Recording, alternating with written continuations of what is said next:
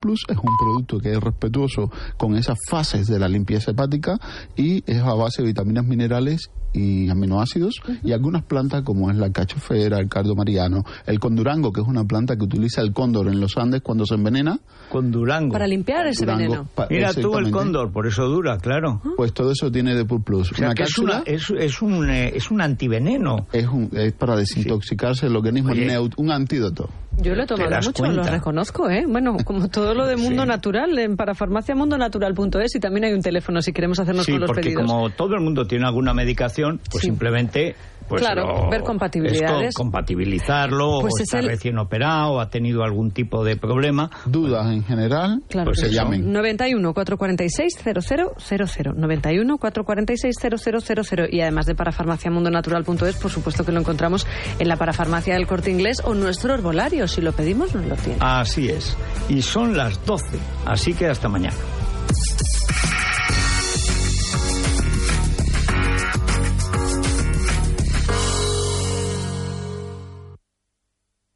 Las 12 y un minuto, las 11 y uno en Canarias. Es radio. Servicios informativos.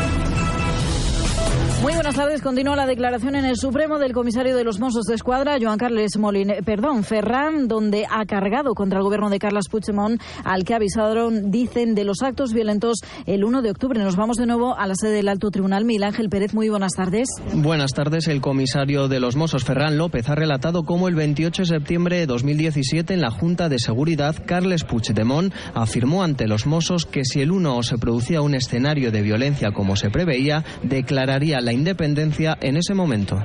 Sí que recuerdo que el señor Puigdemont dijo que si se producía este escenario que nosotros preveíamos, él en ese mismo momento declaraba la independencia. Así lo dijo.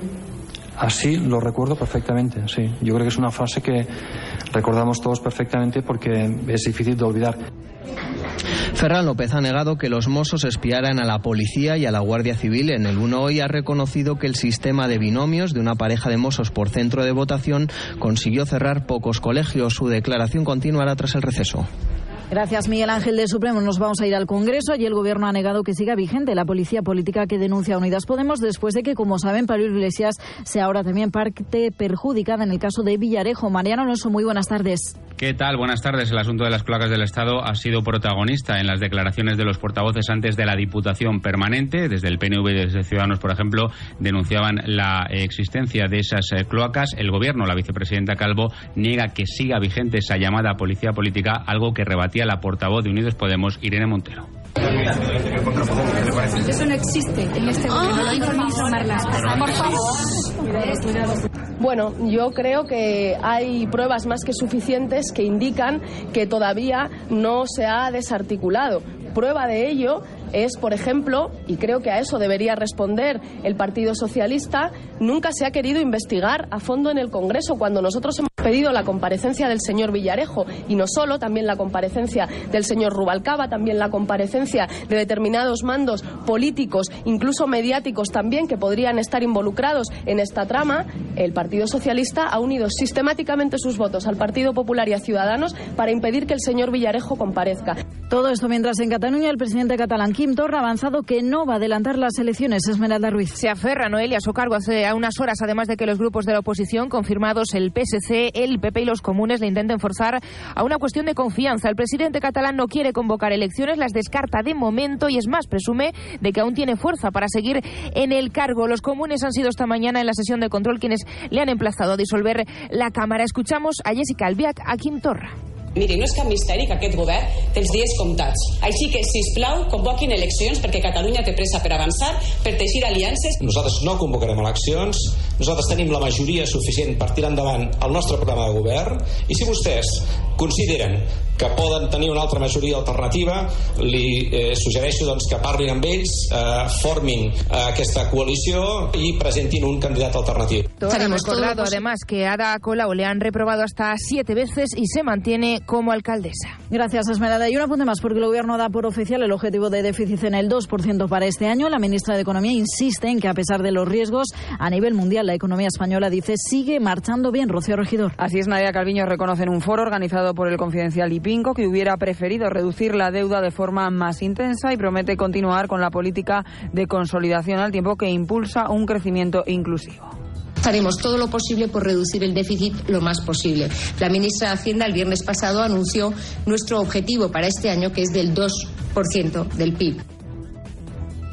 Declaraciones de la ministra de Economía con las que nos marchamos se quedan ya con la mejor programación local y regional. Más información en libertadigital.com.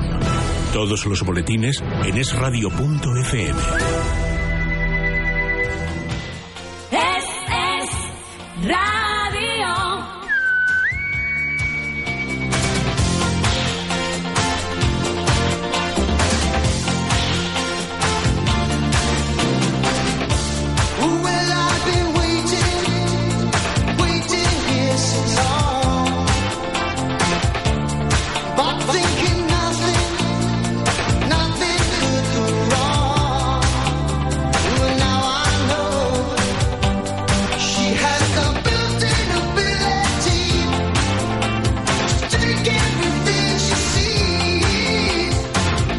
Bueno, está lloviendo.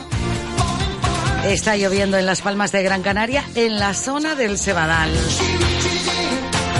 No me atrevo a decir que pueda llover en todos los rincones de esta capital, porque hasta hace un rato preguntaba y en Tafira, por ejemplo, en la zona de los hoyos, no estaba lloviendo. En estos momentos llueve sobre la zona industrial del Cebadal, en la capi capital. Pasan seis minutos de las 11 de la mañana en Canarias. Y en el sur de Gran Canaria, ¿cómo estará el sur? Arcadio Domínguez repasa la actualidad de la prensa local, nacional y también del tiempo.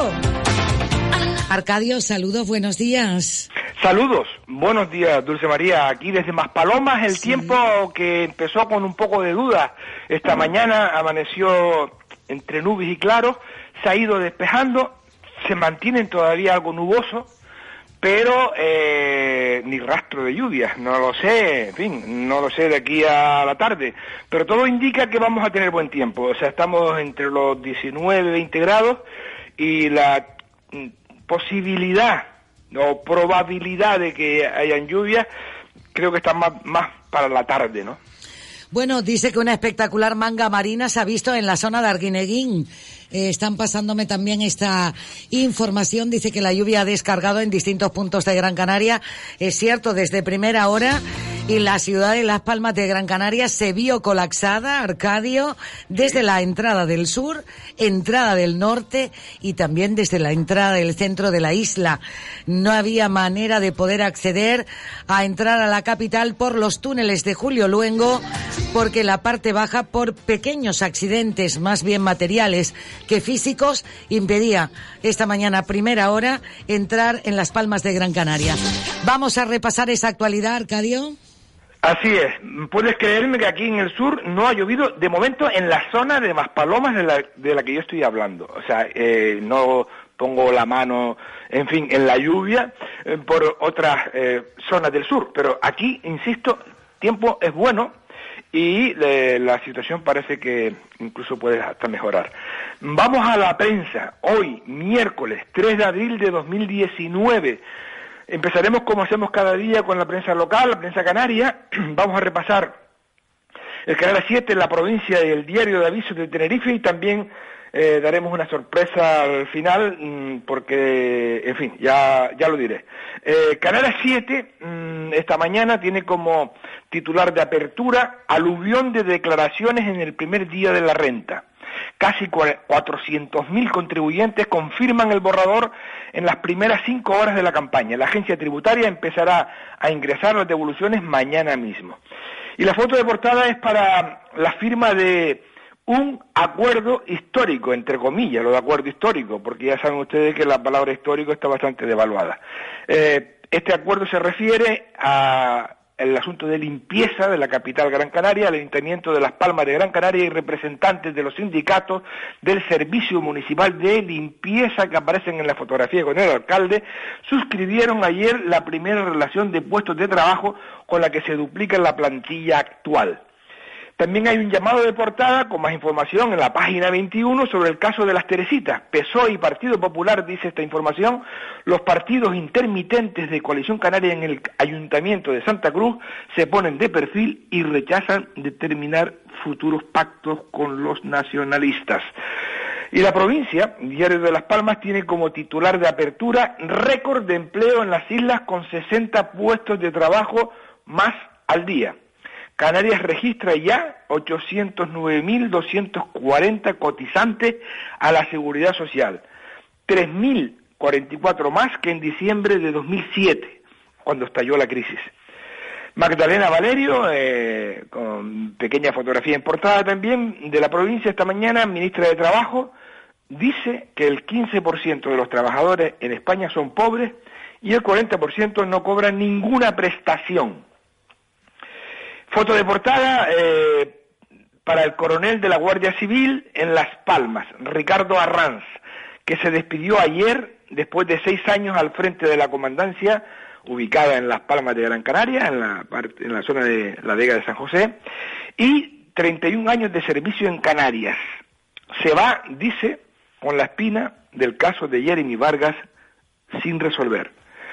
Y si nos vamos para Tenerife, tenemos como titular, o más que titular, sí, está en la portada del periódico esta mañana como noticia, eh, Pablo Casado emprende hoy una visita relámpago al archipiélago. El líder del PP y candidato a la presidencia del gobierno en las elecciones del 21 de abril estará hoy en Tenerife y La Palma. Para mañana tiene previsto visitar Lanzarote. Y la sorpresa, la opinión de Tenerife. Despedida en la portada. Hoy es el último número, el 7083, de la publicación de este periódico, La Opinión de Tenerife, propiedad de Editorial Prensa Ibérica, que cierra y concluye su travesía en la isla de Tenerife, un periódico menos en Canarias. Esto es lo que hemos visto como noticias destacadas de esta mañana eh, en la prensa local. Nos vamos para la prensa peninsular.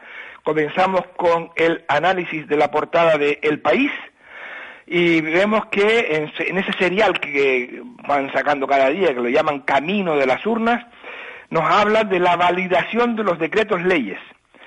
Dice el país que este asunto encona la campaña. La Diputación Permanente decide hoy sobre seis normas del Gobierno. La incomodidad de los partidos es manifiesta por tener que pronunciarse sobre asuntos de calado social en plena competición electoral. El Mundo, foto de portada. El PSOE presenta su lema electoral, impreso en cartel con foto de Pedro Sánchez en el fondo, con letras de grandes caracteres, haz que pase. El controvertido texto, haz que pase, comentado ayer por la ministra portavoz del gobierno Isabel Celá, que lo vinculó con la película Titanic ante la sorpresa de los asistentes a la presentación del cartel, el PP inmediatamente lo rebautizó contra el propio Pedro Sánchez diciendo, haz que pase y que no vuelva. En fin, yo creo que este asunto va a dar mucho que hablar, pero... Mucho, mucho, mucho que hablar, Arcadio. Vamos, Vamos, vamos a verlo esto, ¿eh? en la próxima tertulia.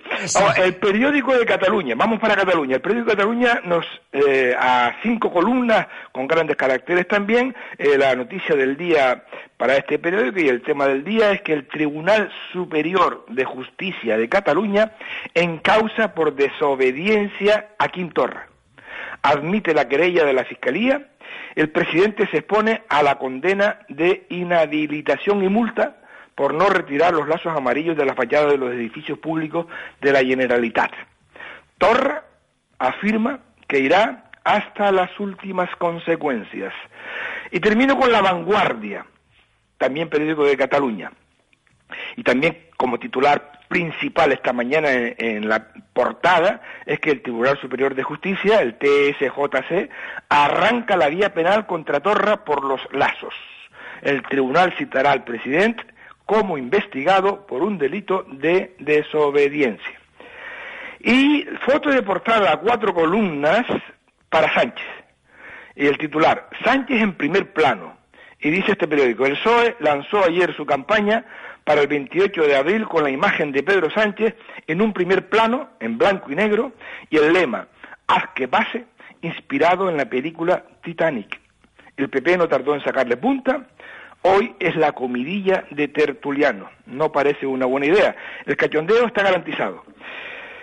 Bueno, yo personalmente pronostico mucho divertimento en las redes sociales y muchos memes a partir de esta fotografía. Y no sé cuánto va a durar, por cierto. Vamos a ver cuánto dura. Y termina, termino una noticia que también vemos en otros medios, pero que, en fin, en la vanguardia también la destaca en portada. Dice que la afiliación a la seguridad social de marzo augura un buen año para el empleo. El número de cotizantes crece en 155 mil personas y alcanza los 19 millones de cotizantes. Sin duda una buena cifra. Dulce María, esto es lo que hemos visto esta mañana con el repaso rápido de los periódicos, a esta hora, con buen tiempo, en sin fin. colas, eh, sin retenciones, sin colas, en fin. En eso estamos. en eso estamos. Pero yo dije también esta mañana una buena receta natural, aquello de infusión de paciencia y jarabe de tranquilidad que venía muy bien, claro. Sin duda. Sin duda. Arcadio, yo no me puedo despedir que hayas repasado la prensa nacional, la prensa local y que nos dejes ese toque, esa puntilla, un poco de análisis eh, vista con esas gafas tuyas que ven las cosas y las lees. Así. Eh, hoy hablamos de empleo. Efectivamente, ayer se publicaron los nuevos datos correspondientes a marzo de 2019. Y hablando de empleo, y, veo, en fin, no sé a quién cree, de verdad, seguimos con la confusión eh, por la guerra de titulares de prensa por cuenta de la precampaña electoral. Estos tiempos, em, en fin, eh, el asunto se trata con, con muchísimo cuidado. Ya lo decíamos ayer, hay que estar muy atentos porque la información no es inocente. Cada cual la trabaja según más le convenga. Ya saben aquella antigua frase que dice las comparaciones son odiosas. Pues bien, hemos leído esta mañana algunas crónicas sobre las cifras publicadas y eh, según quien va desde que este ha sido el peor marzo desde 2014 hasta que la contratación indefinida se desploma. También leemos que se ha conseguido la mejor cifra de ocupados desde agosto de 2018. En fin, ya vemos que cada cual lo comenta de manera bien distinta. En resumen, luces y sombras, nubes y claros como el tiempo. Incluso he visto un suelto de prensa afirmando, y seguro que será verdad, que el número de mujeres trabajando hoy marca un récord histórico. No tengo yo datos para, para contradecirlo. Eh, quizás podría decirse en conclusión, para tratar de contentar a todos y a todas, que el empleo resiste, de momento. No es mucho ni poco. Eh, en fin, eh, ya digo, buen día y buena radio. Y buena María. radio, Arcadio, y buen tiempo. Saludos, gracias. Mañana repasaremos con él de nuevo toda la información a nivel local y sabremos si se ha mojado o no se ha mojado. Pero lo que sí es cierto es que el sur de Gran Canaria, más palomas, está para ir a disfrutarlo, como siempre. 18 minutos sobre las 11 de la mañana en Canarias. En los estudios de la radio, el presidente de Nueva Canarias, el señor Rodríguez, Román Rodríguez.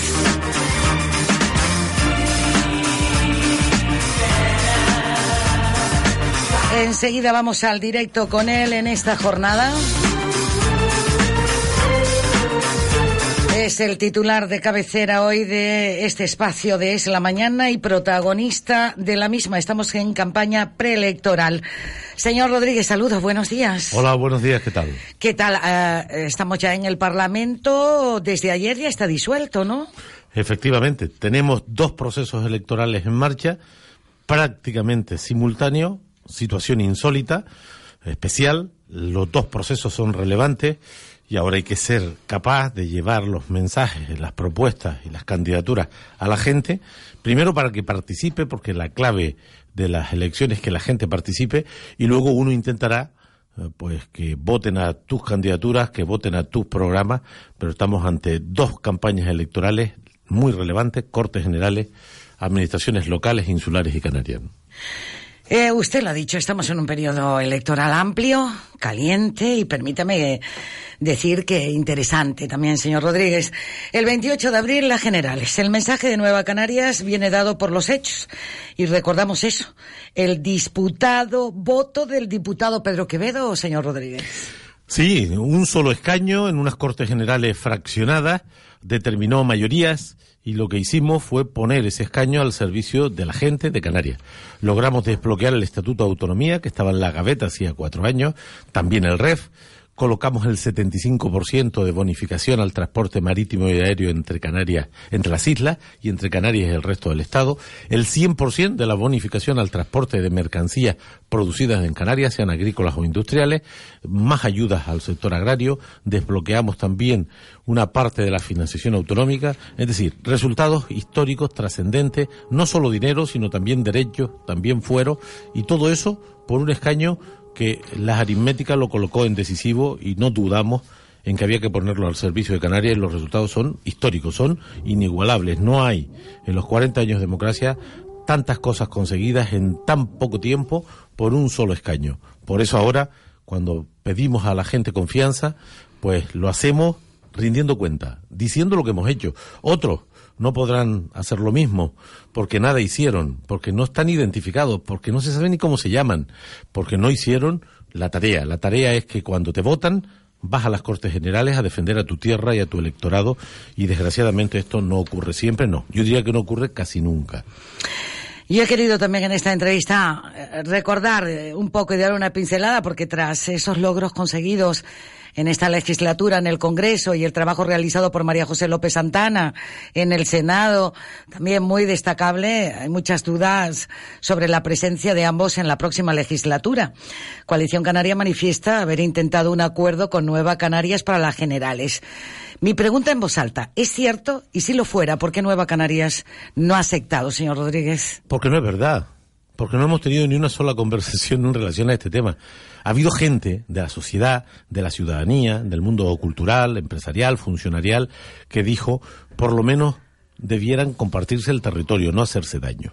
Y los hechos son incontestables. Nosotros hemos concentrado la campaña en la circunscripción de Las Palmas, Lanzarote, Fuerteventura y Gran Canaria, porque está la circunscripción al Congreso, y en, lo, y en el Senado, donde tenemos representación fundamentalmente en Gran Canaria, aunque presentamos candidatos en Lanzarote y Fuerteventura, y no lo hemos hecho en la otra circunscripción, primero para concentrarnos en esto y otro para no dispersar el voto. Sin embargo, ellos presentan candidatura en la circunscripción de Las Palmas a sabiendas de que no tienen ninguna posibilidad, a sabiendas de que lo único que van a conseguir es dañar al otro espacio nacionalista. De manera que los hechos son incontestables. Una cosa es hablar y otra es actuar. Nosotros vamos a intentar que María José, que bien decías, ha hecho un trabajo extraordinario en una Cámara más difícil que el Congreso, porque no tiene tanto peso político, porque las decisiones ahí son menos relevantes. Bueno, pues esta persona con un solo escaño ha puesto, le ha dado visibilidad, por ejemplo, a las Kelly o a la situación de los inmigrantes o a la necesidad, por ejemplo, que el aeropuerto de, de Lanzarote se llame César Manrique.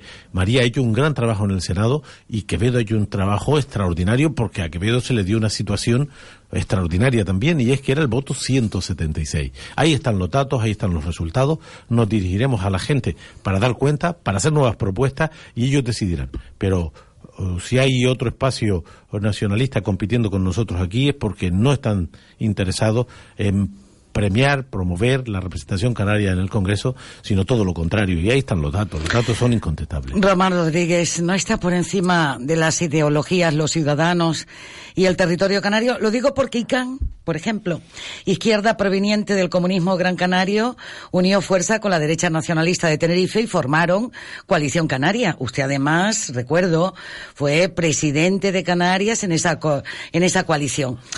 Pero vamos, a lo que iba. Teniendo en cuenta los éxitos del nacionalismo canario en Madrid, ¿por qué no ha sido posible, perdone que sea reiterativa, esa unión de fuerzas? Pero que había, que había esta opción. Primero porque, por ejemplo, nosotros estamos muy preocupados por la pobreza. El 40% de la gente en Canarias está en riesgo de pobreza y exclusión. El gobierno de Clavijo no ha hecho nada. En cuatro años, 12 millones de euros.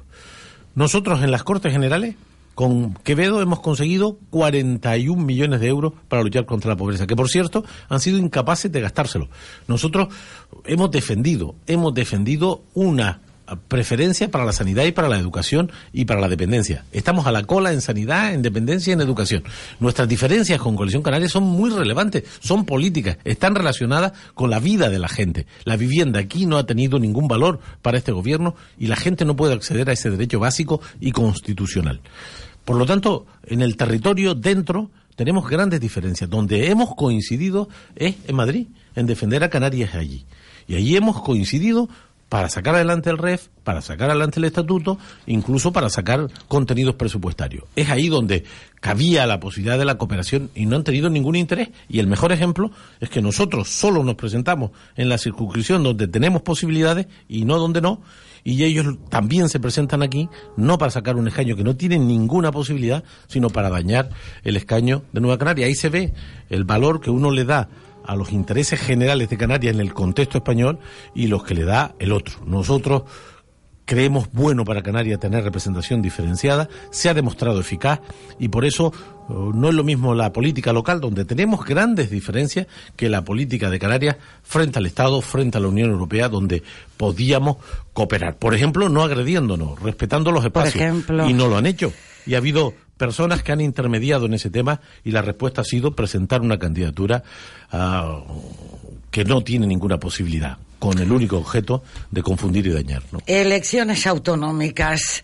¿Cómo van, eh, las cuentas de su partido sobre esta proyección de votos? ¿Qué estadísticas maneja, Román? ¿O usted es de los que piensa hay que esperar al día de las elecciones? Yo, yo creo que hay que esperar al día de las elecciones. Las estadísticas, los sondeos ayudan a interpretar tendencias, que no resultados. Los resultados se conocerán el 26 de mayo por la noche, porque aquí siempre, con ocho circunscripciones que tenemos, por ejemplo, al Parlamento, eh, es decir, hay siempre 10 o 12 escaños que se asignan esa noche por restos de votos. Te puedes quedar con un diputado por cinco votos de más que el otro o lo puedes perder. De manera que no es tanto la concreción como la tendencia. Nosotros vamos a mejorar.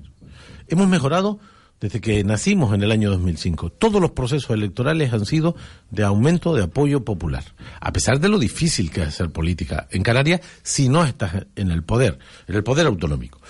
Sin embargo, nuestros adversarios principales en el campo del nacionalismo han ido perdiendo peso todos los procesos electorales y los datos también están ahí. Yo creo que hay mayorías alternativas. Yo creo que este ciclo político está agotado y los datos son incontestables. Las cosas que van bien en Canarias son las que no dependen del gobierno, que es el precio del dinero, el precio del petróleo, la llegada de turistas, el crecimiento de la economía, pero lo que depende del gobierno, que es competencia exclusiva, que es la sanidad, el peor sistema sanitario de España. 160.000 personas esperando con el doble de tiempo de espera que la media española. es decir, que si usted tiene un problema de cadera, en Canarias espera el doble que la media de cualquier español de a pie. O cuatro veces más que los vascos. Mal la sanidad, mal la educación, peor ratio de escolarización de 0 a 3 años, un problema de adecuación de la formación profesional al, al mercado de trabajo. Abandono escolar aumentado 3 puntos. La dependencia, lo más dramático.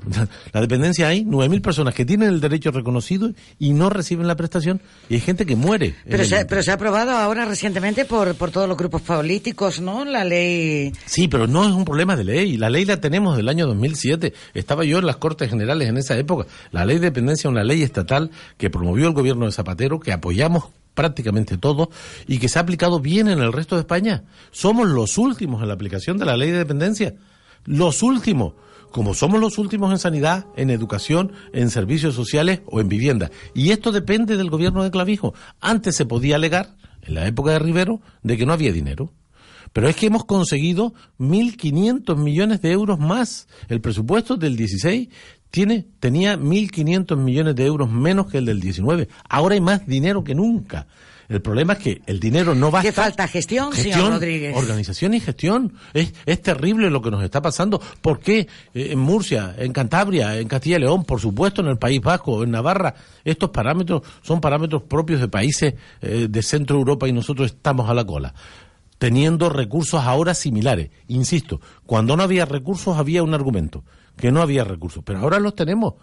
Y de manera que no solamente no han estado a la altura, sino que seguimos a la cola. Por eso creemos que el ciclo político canario, el gobierno de Canarias acabó su fase, no teniendo oportunidades, teniendo recursos, teniendo competencia, no se puede colocar a este pueblo a la cola de todo lo importante y a la cabeza de todo lo negativo, porque estos son datos, estos no son opiniones, son datos. Estamos mal porque hemos tenido un mal gobierno. Cierto es ¿eh? que, que, que no es fácil resolver los problemas de hoy para mañana, pero oiga, es que llevan muchos años en el poder, no son cuatro años. Usted hablaba no hace mucho precisamente de la cantidad eh, de horas que ha dedicado en el Parlamento para defender eh, desde la ley de dependencia el tema sanitario, el educativo, el de las personas más vulnerables en, en el caso, Parlamento de Canarias. Ni caso.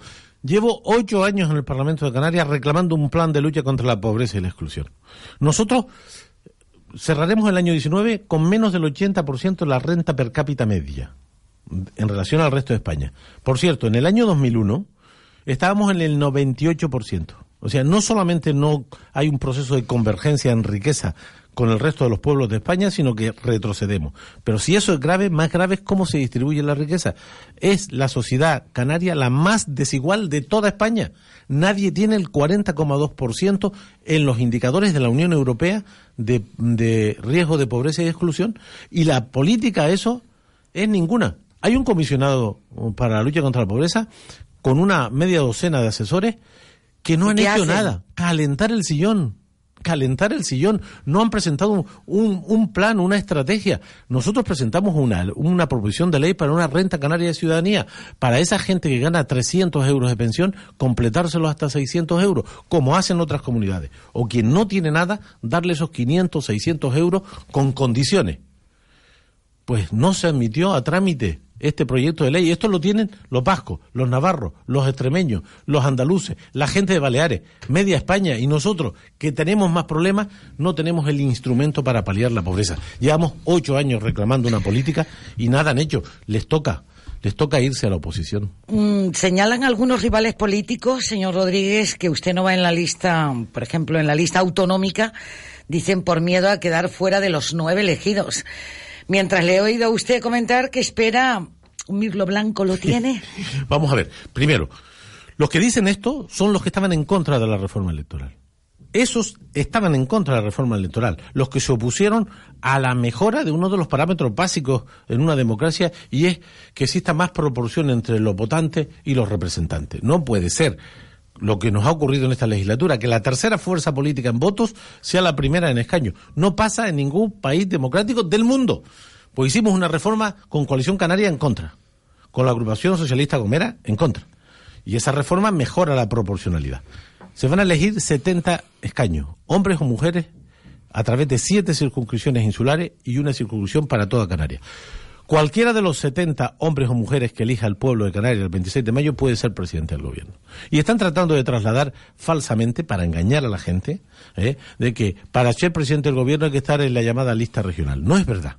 Cualquiera que sea elegido por el pueblo para el Parlamento de Canarias puede ser presidente o presidente. Pero no dice que son los 10 que encabecen No es la lista regional. Eso es mentira. Pues tienen confundido. Claro, porque lo ha- el gobierno que estuvo en contra de la reforma electoral está engañado. Vamos a ver. Tú eres una persona muy informada, vives de la información, das información todos los días. Si tú con tu nivel estás confundido, imagínate el elector básico. Por eso estamos pensando la utilidad de esa lista regional porque ellos se han encargado con dinero público. Hicieron una campaña mm, de divulgación del, del, sistema electoral y eh, mm, inducían a pensar que para ser candidato a la presidencia había que estar en la lista regional eso es mentira. Una persona elegida en La Gomera puede ser presidente del gobierno y puede ser, por supuesto, candidato a la presidencia del gobierno. Y ellos lo han confundido, lo han confundido porque solo viven de la confusión, de las cifras manipuladas, de las alianzas mediáticas que tenerlas las tienen. De manera que cualquiera que se presente a las elecciones y sea elegido puede ser candidato a la presidencia. Queremos nosotros lo que nos convenga. ¿Cuándo? Cuando nos interese. Estamos evaluando la posibilidad de colocar en esa lista a una persona que no sea de Gran Canaria y que sea de una isla en la que no tengamos representación. Pero estamos buscando personas que estén dispuestas a dedicarse a la Se ha política. hablado, se ha hablado del expresidente del gobierno de Canarias, del señor Rivero. Sí, Paulino pero son los típicos habladurías propias de la época. No hay nada de eso, eso no va a ser así. Mantenemos buena relación con Rivero cuando era presidente y ahora, con diferencias políticas entonces y también ahora.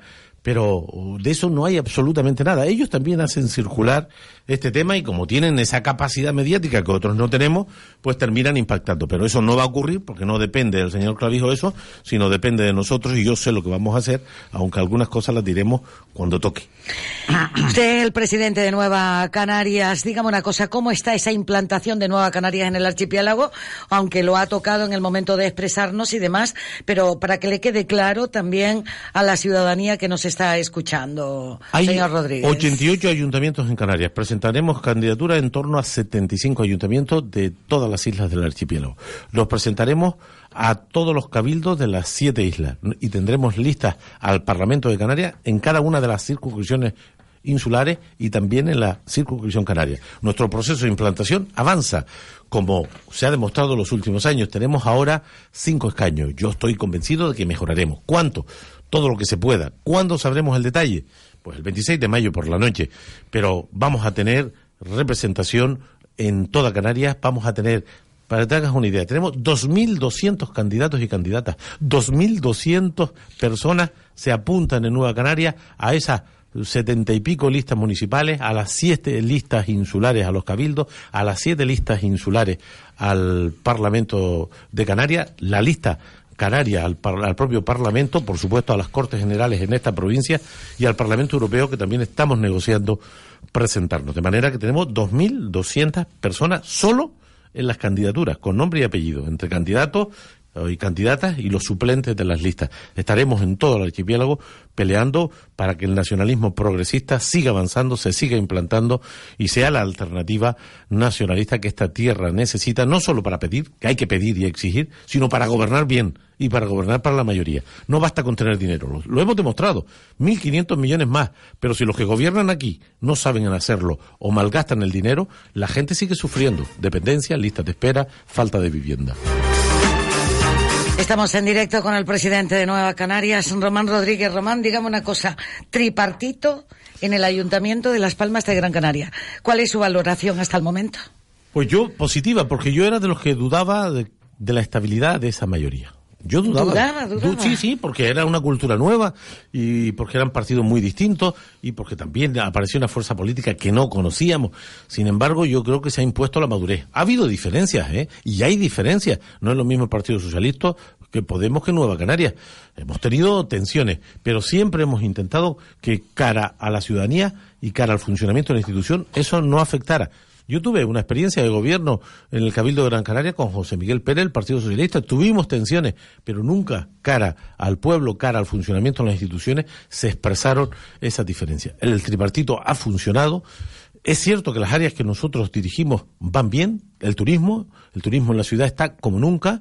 Yo creo que estamos logrando una recuperación después de décadas de abandono, digamos, de los visitantes extranjeros a esta ciudad. El tema del transporte, las guaguas municipales son un gran instrumento. Hay un proyecto de transformación y de avance del transporte colectivo. Yo creo que asuntos tan sensibles en todas las ciudades desarrolladas de, España y Europa como es la presencia de la bicicleta cada día tiene más peso y creo que el tema del empleo, yo estoy satisfecho, nunca totalmente satisfecho, nunca se está totalmente satisfecho con el desempeño de cualquier gobierno, pero yo creo que el tripartito ha funcionado, además creo que se va a repetir, creo que se va a repetir con holgura. Yo creo que van a sobrar bastante actas para sumar una mayoría de progreso como la que hemos tenido en la ciudad y en la isla. Y además creo que esta mayoría de progreso se extenderá a toda Canarias, demostrando que, que es posible otra manera, otra sensibilidad, otras prioridades, otra transparencia en el manejo de la cosa pública. Nueva Canarias gobierna también en el Cabildo de Gran Canaria, lo hace. En el Ayuntamiento hablábamos de tripartito, en el Cabildo de Gran Canaria lo hace con el Partido Socialista. ¿Cómo lo ha visto? Bueno, yo creo que también bien tenemos un presidente con que genera muchísima confianza. Ganó de forma clara la presidencia del Cabildo. Eh, Al contrario de otras instituciones, quien gana las elecciones a los cabildos es de entrada presidente. Cabe la censura, pero es de entrada presidente. No pasa esto con los ayuntamientos y tampoco en el Parlamento, ni canario ni español. Pues estamos en democracias parlamentarias. No se vota a los presidentes en el Parlamento de Canarias, ni en el Parlamento español, ni en los ayuntamientos. En, en los cabildos, quien tenga más votos es el presidente. El presidente ha hecho un cambio de tercio. Está en un modelo de desarrollo de la isla más sostenible, más vinculado al autoconsumo, a la autoproducción de energía, a un cambio de paradigma en el modelo de desarrollo en un momento donde el planeta sufre un riesgo muy grave con el llamado cambio climático que nos tiene que inquietar a todos. Ahí están los niños del mundo, muchachos y muchachas de medio mundo manifestándose, exigiendo cambio, eh, cambio de políticas para frenar el cambio climático. Y aquí hemos hecho cosas de ese tipo. Hemos completado la mayoría con el Partido Socialista y con Podemos y creo que esa mayoría va a estar garantizada también el 26 de mayo. Ellos están trabajando porque es su deber. El balance yo creo que es bueno, yo creo que el balance del Cabildo es muy bueno y lo van a premiar los ciudadanos. Ahí están los datos sociológicos que, insisto, que no son los votos de la gente. Para los votos de la gente que esperar el 26 de mayo. Para eso sirven las encuestas, para ver las tendencias. Lo que yo conozco es que la mayoría, y Morales en concreto, va muy bien desde el punto de vista sociopolítico, desde el punto de vista electoral. Fíjese, todo viene dado de la mano. No puedo dejar de preguntarle sobre Amurga. Me comentaba mi padre que dice que no solo hay que serlo sin aparentarlo, Román. ¿Ve correcto que el Cabildo de Gran Canaria compre ahora unos terrenos de Amurga de los que una parte importante pertenecen a su mujer y a la familia de su mujer, Román? Yo no tengo. Primero, ese expediente yo lo conozco cuando aparece en los medios de comunicación porque los asuntos de la familia de mi mujer y de. Son 22 propietarios donde mi mujer tiene el 8%. 22 propietarios que se presentan a una convocatoria pública de la que yo me entero después, porque yo no sigo los asuntos del Cabildo a ese nivel de detalle, tampoco el presidente. Y en esa convocatoria pública se seleccionan un conjunto de fincas, entre ellas esta.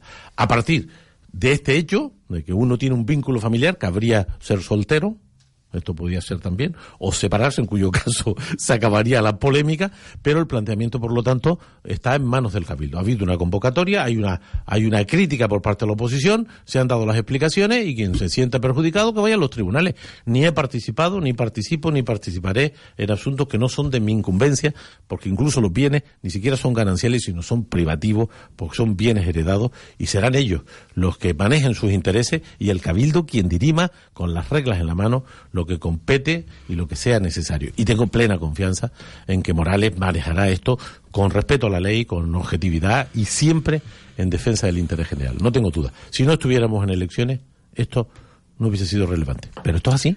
Y son las servidumbres que tiene este tema, doloroso. Hay medios de comunicación que le dan más importancia a esto que a que Cerolo vaya a la cárcel después de una estafa monumental, porque eso sí que es una estafa. O que oculten los procesos judiciales del presidente, esos mismos medios, y traten de fabricar un caso que no es caso. Es sencillamente un expediente discutible y, por lo tanto, quien se sienta perjudicado, que exija responsabilidades, donde compete exigir responsabilidades, que es en el Cabildo. Señor Rodríguez, ¿cómo se gestiona todo esto cuando en los medios de comunicación, ruedas de prensa, pues como dice usted, ponen este tema pues sobre la mesa anteponiéndolo ante otras situaciones? Bueno, con deportividad. Lo que, no, lo que yo sí que exijo es que los medios públicos sean objetivos, plurales y no manipulen. Los medios privados pueden hacer lo que quieran. Luego se granjean el prestigio y, y, la consideración correspondiente. Cada uno sabe lo que hace. Yo conozco bien los poderes en Canarias, económicos, mediáticos, políticos, muy bien. Y por lo tanto sé a qué responden cada una de las estrategias. Yo sé cuándo se reúnen, yo sé de lo que hablan, yo sé qué defienden, yo sé cómo manejan los asuntos. De manera que no me sorprende no me parece bien. A mí lo único que me preocupa de esas cuestiones es cuando se meten con tu familia, porque que se metan conmigo forma parte de mi salario y de mi, y de mi función. Yo estoy aquí para pelear, luchar, gobernar, hacer las cosas bien, pero también para recibir las críticas y para defenderme de los ataques. Hombre, cuando eso lo hacen gente que no se dedica a esto, pues me parece peor, pero lo llevamos con deportividad, con firmeza y no nos van a desmoralizar. Ni un paso atrás, ni para coger impulso. Tengo clarísimo clarísimo cuáles son nuestros objetivos, cuáles son nuestros principios, y jamás nos cogerán en un fallo, porque si hubiéramos cometido un fallo, nos hubieran trincado hace mucho tiempo, y eso no es posible, no nos pueden coger en un fallo. Los que tienen fallos son los que están en los tribunales, el señor Clavijo, el señor Cerolo, y un largo etcétera que están por ahí. ¿eh? Yo no he pisado nunca, ni para denunciar, ni para ser denunciado, en muchos años y con mucho poder. ¿Por qué será? Antes de despedirnos, ¿por qué será eh, que es importante para los canarios un partido de corte nacionalista, Román? Sin duda. Al Congreso. Nunca tendremos en Madrid de manos de los partidos estatales un trato justo, un trato sensible, un trato a nuestras diferencias. Solo hemos conseguido en estos 40 años de democracia que allí se respeten nuestras singularidades, nuestros hechos diferenciales, cuando hemos tenido representación diferenciada. Y el mejor ejemplo, los últimos cuatro años. María José en el Senado y Pedro en el Congreso los Diputados han sido útiles, han sido eficaces, han respondido a la confianza de la gente, pueden dar cuenta de los resultados. Es verdad que ahora, para que continúen, tenemos que pelear mucho, porque los que salen en la tele son Casado, Rivera, Iglesias, Sánchez, y parece que le estamos votando a ellos. Y la gente tiene que saber que no se vota Sánchez, no se vota Rivera, se vota quién representa a Canarias en las Cortes Generales, qué diputados, qué senadores o senadoras. Y lo que hay que preguntar es, ¿dónde están los 26? Fueron elegidos en el año 16, 26, 11 senadores y 15 diputados. Que la gente eche una pensada y diga el nombre. Solo aparecerá Quevedo, solo aparecerá María José, porque los demás fueron a apretar el botón, a recibir órdenes, no han conseguido nada. Y ahí está el 75% del dinero para la agricultura, para la pobreza, la financiación autonómica, perras para las carreteras, gracias a que nuestro escaño fue determinante y sentamos a Rajoy y le dijimos, mira, el estatuto se aprueba, el REF, en esas reuniones estaba yo con Rajoy, yo firmé los acuerdos con Rajoy, les explicamos. También es verdad que cuando estás en Madrid tienes que saber explicar las cosas de Canarias. Tú no las puedes imponer, pero le puedes explicar a Rajoy que el avión para nosotros es lo mismo que el coche o el tren en el continente. Y los 8 millones, estos agrarios que, que, re- que están demandando. Ya, ya están a, sacaron un decreto ley tarde. Bueno, por cierto, los socialistas que heredaron las conquistas se han resistido a reconocerla. El 75% tuvimos que armar un follón para que se dieran. Los 8 millones, gracias a que los agricultores y nosotros hemos presionado y ha salido el decreto. Todavía hay 18 millones de pobreza que no han mandado. Es decir, es que la pelea es continua. Es que las cosas que hemos conquistado no están seguras. Nos las pueden quitar. El otro día, el presidente de la Comisión Nacional de los Mercados y la Competencia cuestionaba el 75%. Como nos despistemos, nos quitan lo que hemos conquistado. Por eso hay que estar allí. Pero no tiene el gobierno un libro blanco de Canarias para conocer cuáles son sus especificidades, señor. Pero Rodríguez? deben tenerlo en una gaveta y con llave. Porque nunca se enteran de nada.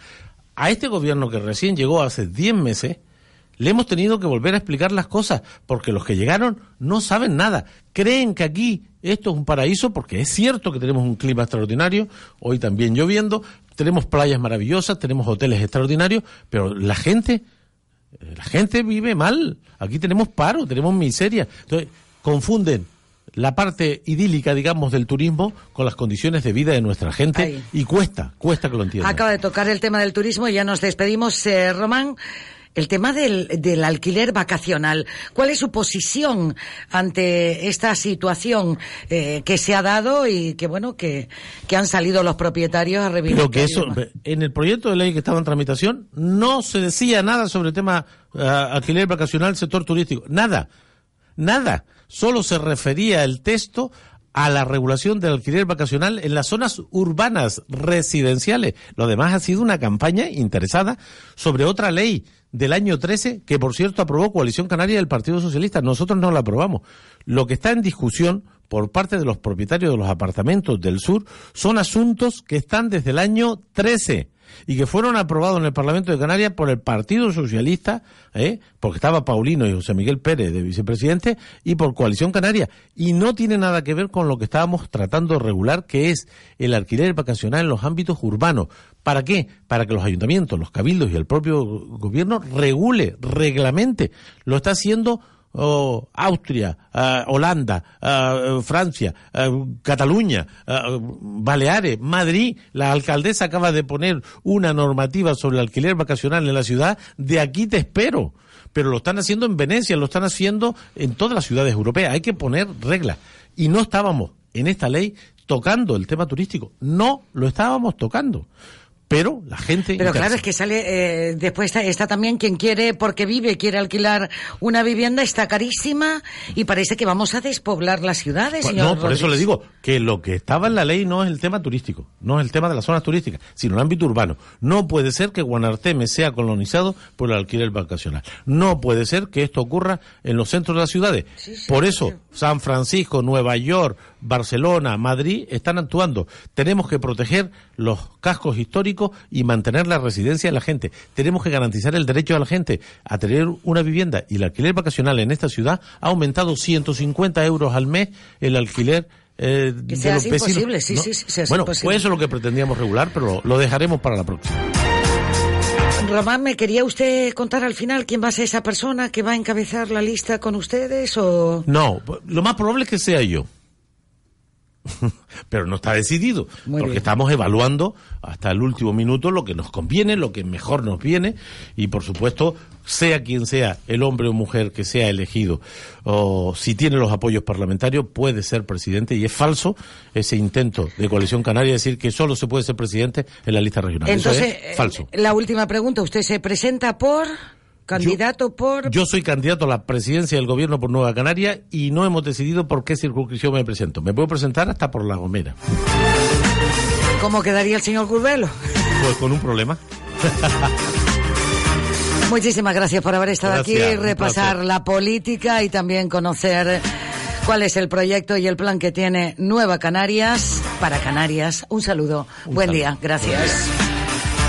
El punto y seguido, minuto 50. En nada, estamos en las 12 del mediodía en Canarias. Boleca Autocentros Bulco somos especialistas en neumáticos y mecánica rápida. Prepara tu coche para las vacaciones de Semana Santa. Al montar cuatro neumáticos Goodyear o Dunlop llanta 16 o superior, te regalamos un bolso de viaje. Además, participa en un sorteo para visitar Cabo Cañaveral. Promoción válida hasta el 30 de abril. 928 18 34 60. Estamos en Millertel de Yarinaga. Boleca Autocentros Bulco. Marcando huella.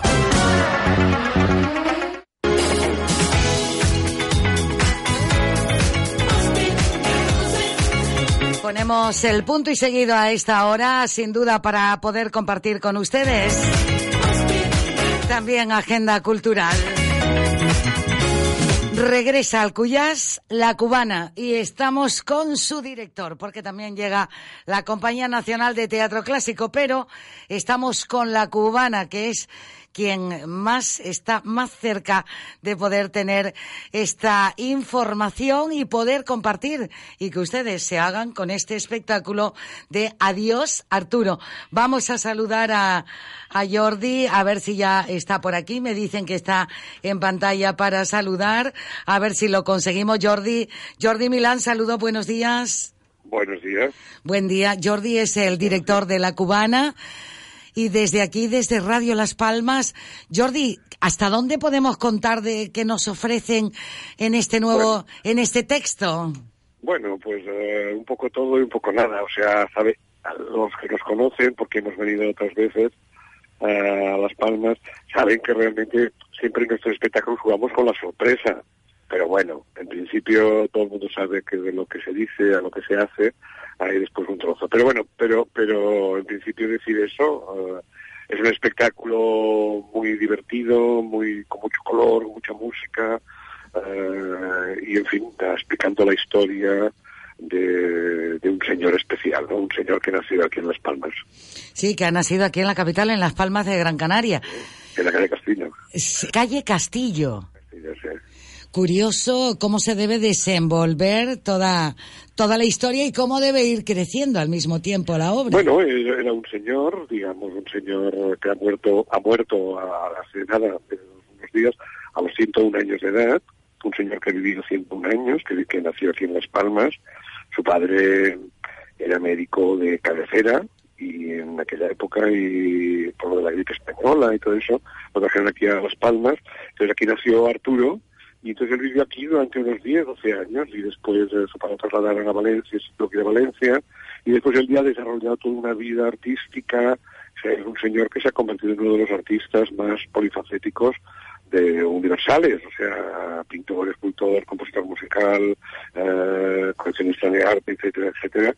Y es un señor que, bueno, que siempre ha tenido un gran amor por las palmas, yo cuando nació, y ha querido, un señor muy poco amante de los funerales y las despedidas, los lutos y los pésames, pues quería que realmente que su despedida fuera una fiesta. Y esta fiesta quería que se hiciera aquí en Las Palmas. Y está. Y entonces, como no sabían, no había ninguna funeraria que le quisiera hacer este encargo, pues entonces nos han, nos, nos, nos han contratado a nosotros, a la cubana, para que se la hagamos. Y nosotros hemos dicho, anda, pitando por las palmas, hacía tiempo que no veníamos y teníamos muchas ganas de estar aquí. Y se- nosotros vamos a organizar este funeral. Genial, la cubana. Dicho- Esto dicho así, de esta forma, Dicho pues así. bueno, que cada uno coja lo que quiera. Claro. Dicho de esta forma, adiós Arturo, que estarán hasta el día 21 y pas Hasta el y- 21, que estaremos encantados de estar aquí toda la Semana Santa. O sea, no solo para los, los, los, los, los palmenses eh, que, que quieran eh, venir, sino también para todos los turistas y gente que esté aquí en Las Palmas esos días de Semana Santa en plan ocio. Pues estamos aquí en el Cuyás para que todo el mundo... Es un espectáculo, yo lo aconsejo, es un espectáculo muy divertido, muy divertido pasar el rato, dura unas horas, es muy entretenido y, en fin, codearse, se podrán codear con todas estas grandes personalidades que también van a venir estos días a Las Palmas, personalidades de todo el mundo, ¿no? Claro, Eh, claro. Embajadores, eh, reyes, eh, eh, mandatarios, eh, actores, porque porque eran muy- son muy conocidos, todo el mundo quiere venir desde esos días. Será un funeral continuo que durará pues casi tres semanas, ¿no? Ocho pases, por lo menos, ocho pases. y al estilo de la cubana, Jordi. Sí, sí, de la cubana. Claro, la cubana es la cubana. La cubana pues, es una compañía, a ver, que no somos ma- bueno, es una compañía, pues eso, que siempre nos basamos en lo mismo, ¿no? En el teatro que todos hacemos en la vida cotidiana y que pasa inadvertido como teatro, ese teatro que haces tú, que hago yo, que hacen nuestras familias, que hacemos socialmente, eh, en fin, y nos gusta extraer esto y llevarlo a un escenario. Y después, ahí, pues que el público cuando viene se dé cuenta que realmente nosotros somos los actores, pero el guionista, guionista es el, es el público, ¿no? Que es el que nos ha inspirado y el que nos ha dado toda la marcha y, no sé, nosotros nos basamos mucho en el público. o sea, Claro. todos los que hacemos. Y además con esa cultura española, dando ese toque a cada uno de los Bueno, actos. Sí, claro, son 10 piezas, actores, ¿no? son 10 actores, pero 10 actores que se multiplican e interpretan eh, pues casi 80 personajes distintos, o sea, entre bailarines, no bailarines, las se cambian, es un fregoli continuo en donde los actores pues no, no, les queda ni un, ni un segundo para poder sentarse y respirar, sino que están continuamente saliendo y- entrando del escenario con distintos personajes, ¿no? Cada uno interpreta casi 10 personajes eh, sin parar. Menudo, menudo funeral, ¿eh? Un funeral, un funeral. un funeral, una fiesta funeral. Una fiesta, una fiesta funeral, así a, a ese estilo, al estilo de la cubana. Secretos, sorpresas que vuelvan a Bueno, ser. secreto decir también que el protagonista, todo el mundo que lo ha visto en las palmas, pues porque lo ha visto en los carteles y tal, hay una imagen de un loro, de un guacamayo, y que, bueno, pues este, este, este guacamayo es el protagonista en realidad, que somos los pero el protagonista es él porque es un poco, ese señor no tenía familia, bueno, tenía unos sobrinos, unos sobrinos lejanos, pero familia, familia directa tenía el guacamayo, ¿no? Porque era, eh, claro, los guacamayos duran, o sea, viven 100 años o más, y en realidad vivió casi toda la vida con él, pero le ha sobrevivido, y entonces él es un poco el, el que lleva la parte de todo el espectáculo, ¿no? Es el, el guacamayo este. En fin, que mm, adiós Arturo, pues servirá hasta un cl- incluso para un canto a la vida, ¿no? Y Sí, sí, no, no, no, esto es un canto, aparte de que es muy divertido y tal, es un canto a la vida, ¿no? Es un poco un carpe diem, o sea, el, mensaje es el que, sea, que todos que todos tendríamos que, que vivir el momento y ya está, y dejarse estar de tonterías, ¿no? Que da igual que vivas 20, que vivas 40, que vivas 60 o 101 como Arturo, ¿no? Lo importante es vivir el día, vivir el día intensamente y dejarse estar de puñetas y ya está. Y, y- y es eso. Yo creo que sí, es un canto, es un, es un espectáculo positivo donde eh, se, se, se- el mensaje es este, o sea, que, que, que- hay, hay que vivir intensamente y dejarse estar de tonterías. eso, y tan intenso que pueden disfrutar jueves 4, viernes 5 de abril, el 10 y 11 de abril, 15, 16 y 17 de abril, como bien estoy hablando con Jordi Milán, que es el director de la cubana. Jordi, pues en los diferentes pases eh, que también van a poder disfrutar el público desde ese patio de butacas. ¿Hay que eh, guardar el, el decoro para ir al funeral o, No, no, o ya no, hoy día el acto es estar? Al contrario. Al contrario. Una de, las, una de cosas que dejó dichas, ha dejado dichas, vaya, ha sido de que nada de luto, se ha prohibido el luto, color, color, color, bien, y cuanto más, cuanto más fluorescente y más eh, color, mejor, y más exagerado, una fiesta.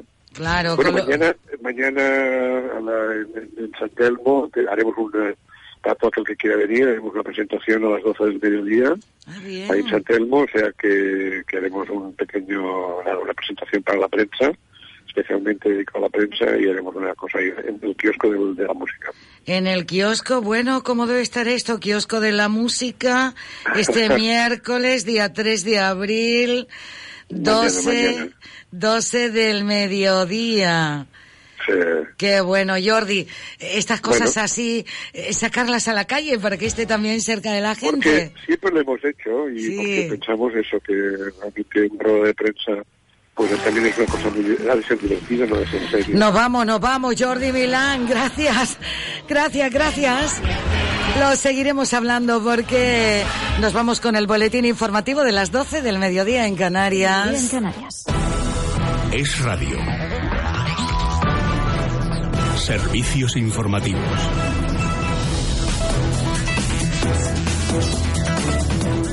Saludos, muy buenas tardes. En el Supremo, el comisario Ferran López continúa relatando que informaron al gobierno de Carlas Puigdemont de que el 1 de octubre habría incidentes y que fue el expresidente fugado el que les obligó a continuar adelante. Nos vamos al Supremo. Miguel Ángel Pérez, buenas tardes.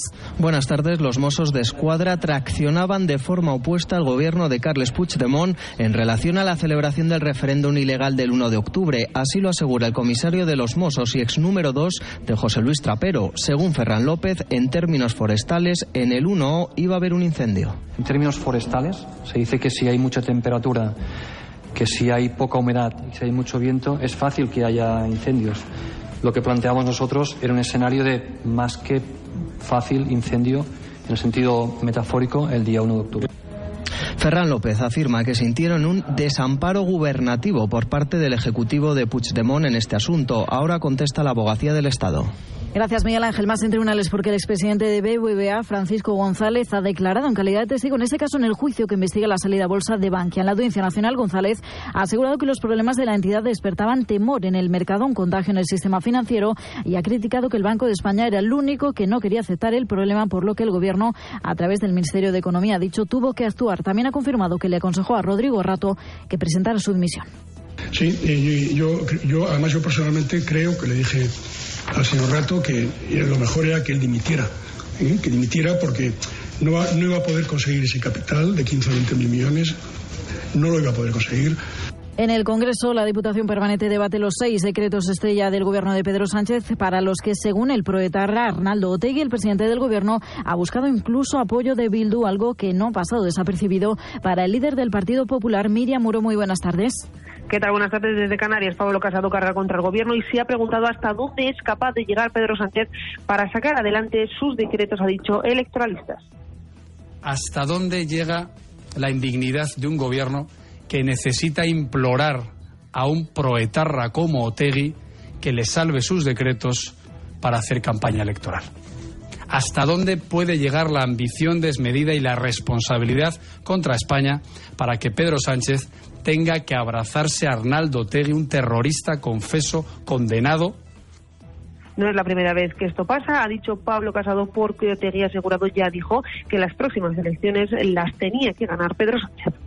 Gracias, Miriam. En la economía, muy pendientes de la bolsa, que se llena de optimismo por el avance en las negociaciones comerciales entre Estados Unidos y China. Rocío Regidor. Así es, el IBEX 35 sube a esta hora algo más de un 1,1%. El selectivo español afianza así la cota de los 9.400 puntos, de nuevo ante los rumores de que el acuerdo entre Estados Unidos y China estaría cerrado en un 90%. Entre los principales ascensos destaca Metro Bacesa, Sabadell e IAG. En el, el lado negativo de la tabla, solo cinco valores liderados por Viscofa. Misma tendencia en el resto mercado de bolsas del viejo continente, animados también por esa cercanía del acuerdo, aunque crecen a menor ritmo que la española, retrocede eso sí Londres, ligeramente de nuevo afectada por las dudas que deja el Brexit. Gracias, Rocío. Y fuera de nuestras fronteras, pendientes también de Venezuela, después de que la Asamblea Nacional Constituyente haya revocado de forma ilegal la inmunidad parlamentaria de Juan Guaidó, Verónica Jorro. Decisión que aprobaba ayer la ANC controlada por el chavismo, siguiendo la solicitud del Tribunal Supremo de Justicia tras el desacato cometido por el opositor a la prohibición de salir del país, emitida por el mismo tribunal. Decisión anunciada por su presidente Diosdado Cabello, que avanzó que ahora será la ley la que aplique los mecanismos previstos en los distintos códigos procesales contra él. Se trata de la última medida para estrechar el cerco en torno a Guaidó, una medida ilegal e inconstitucional, ya que solo el Parlamento de mayoría opositora puede quitarle la inmunidad a un diputado como Guaidó, que por cierto ha señalado que no le van a detener. Creen que seguir amenazando con allanamiento, con inhabilitación, con secuestro, como lo hicieron ya el 13 de enero, nos va a detener. Evidentemente se equivocan. Se equivocan porque estamos dando la cara como siempre al pueblo de Venezuela y lo vamos a seguir haciendo hasta lograr definitivamente la libertad del país. Con esas declaraciones nos marchamos. Todo esto y mucho más en Es Noticia con Juan Pablo Polvorinos. Más información en libertadigital.com. Todos los boletines en esradio.fm.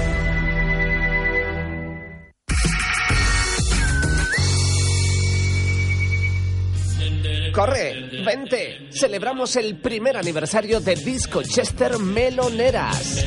Este 5 de abril, Tennessee en concierto. Una noche atrapados en el doo de los años 50 que arrasó en lo Entra en un supermercado con sabor a Gran Canaria, que sabe a frescura, con productos de aquí, a cercanía, con sonrisas que enamoran, a calidad al alcance de todos. Un supermercado que eliges cada día porque sabes lo que quieres. Spar Gran Canaria, siempre cerca de ti. Corre, vente. Celebramos el primer aniversario de Disco Chester Meloneras. Este 5 de abril, Tennessee en concierto. Una noche atrapados en el doo de los años 50 que arrasó en los 80.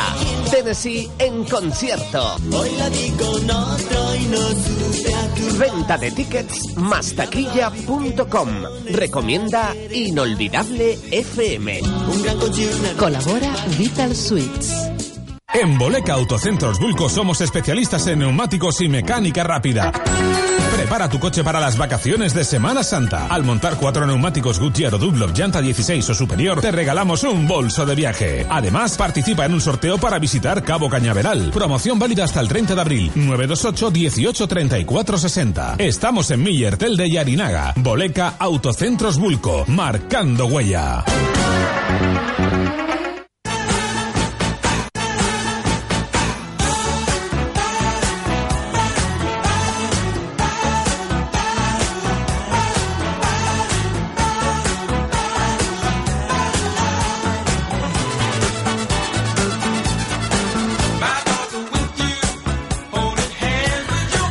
Vamos a repasar también otras informaciones en este punto y seguido.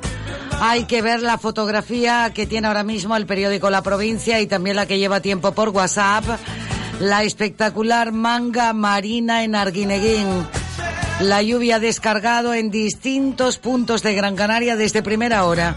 Y en estos momentos, igual que cuando le saludaba a las 11 y 5 de la mañana, llueve en la zona del Cebadal. Saludos de quien les habla, Dulce María Facundo. Vamos a recoger las declaraciones de Pedro Ortega, del consejero, que habla de la implantación de siete nuevos parques eólicos. siete nuevos parques eólicos en Canarias, con lo cual ya se han aprobado desde el anterior cupo 26 instalaciones en toda Canarias, 26 instalaciones de energía eólica que están en, en condiciones de inscribirse en la convocatoria que está vigente en este momento y como se ha hecho un esfuerzo muy muy importante para que los 80 millones de fondos FEDER destinados a que se implante energía renovable en Canarias puedan ser utilizados por, por empresas de energías renovables para que hagan una Canarias más sostenible. Con estos 26 instalaciones de, de- de energía eólica vamos a poder, estamos en condiciones de superar esos 180 megavatios que eran lo que estaban previstos en la convocatoria, es decir, estamos en condiciones de incrementar en un 5% más la potencia de energía renovable que está instalada en Canarias. Es decir, pasaríamos, estamos en condiciones ya de pasar de ese 8% que nos encontramos al principio de la legislatura de penetración de renovables, que era un 10% de potencia instalada, a un 25% de, de potencia instalada.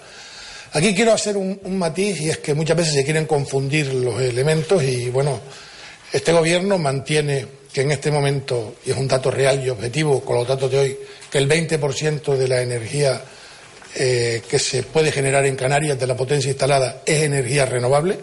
Por lo tanto, a partir de ahora estamos en condiciones de que la penetración de energía renovable supere el 20%, como ya lo ha hecho en algunos momentos, que ha llegado al 54% en, en lo que serían eh, energía instantánea, pero también algunos días donde ya ha sido más de un 30% la penetración de las energías renovables.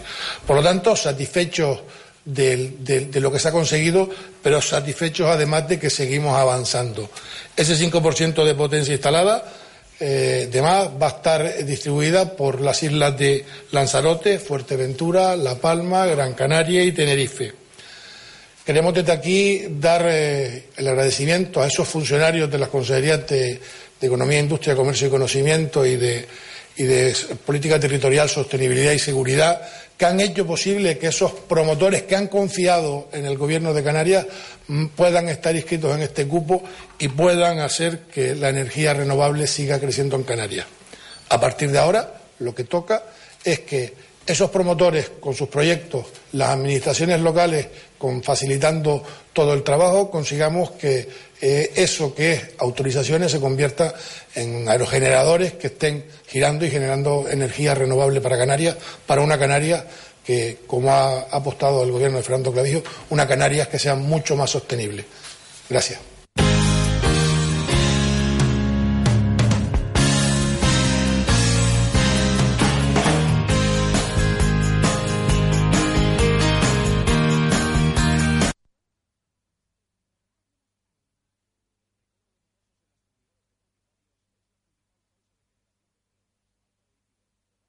Esto es local, esto para las islas, esto para península y lo demás para extranjeros. Se acabaron tus problemas. Llama a General Courier, mensajería y transporte urgente. 902-196-287. General Courier. Controla tus envíos a través de nuestra web en generalcourier.es. Exclusiva zona clientes. General Courier, Grupo de Coexa. General Courier, 902-196-287. Llama ya. General Courier. En Boleca Autocentros Bulco somos especialistas en neumáticos y mecánica rápida. Prepara tu coche para las vacaciones de Semana Santa. Al montar cuatro neumáticos Goodyear o Dunlop llanta 16 o superior, te regalamos un bolso de viaje. Además, participa en un sorteo para visitar Cabo Cañaveral. Promoción válida hasta el 30 de abril. 928 18 34 60. Estamos en Millertel de Yarinaga. Boleca Autocentros Bulco. Marcando huella.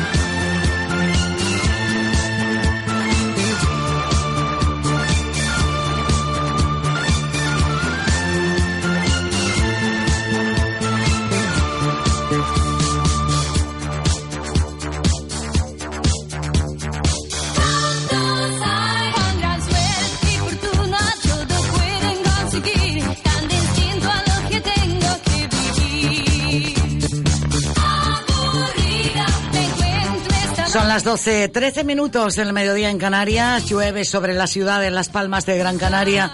Este era un indicativo que recuerdo que se utilizaba también en otro país para dar un mensaje. Era como una contraseña. Llueve sobre la ciudad.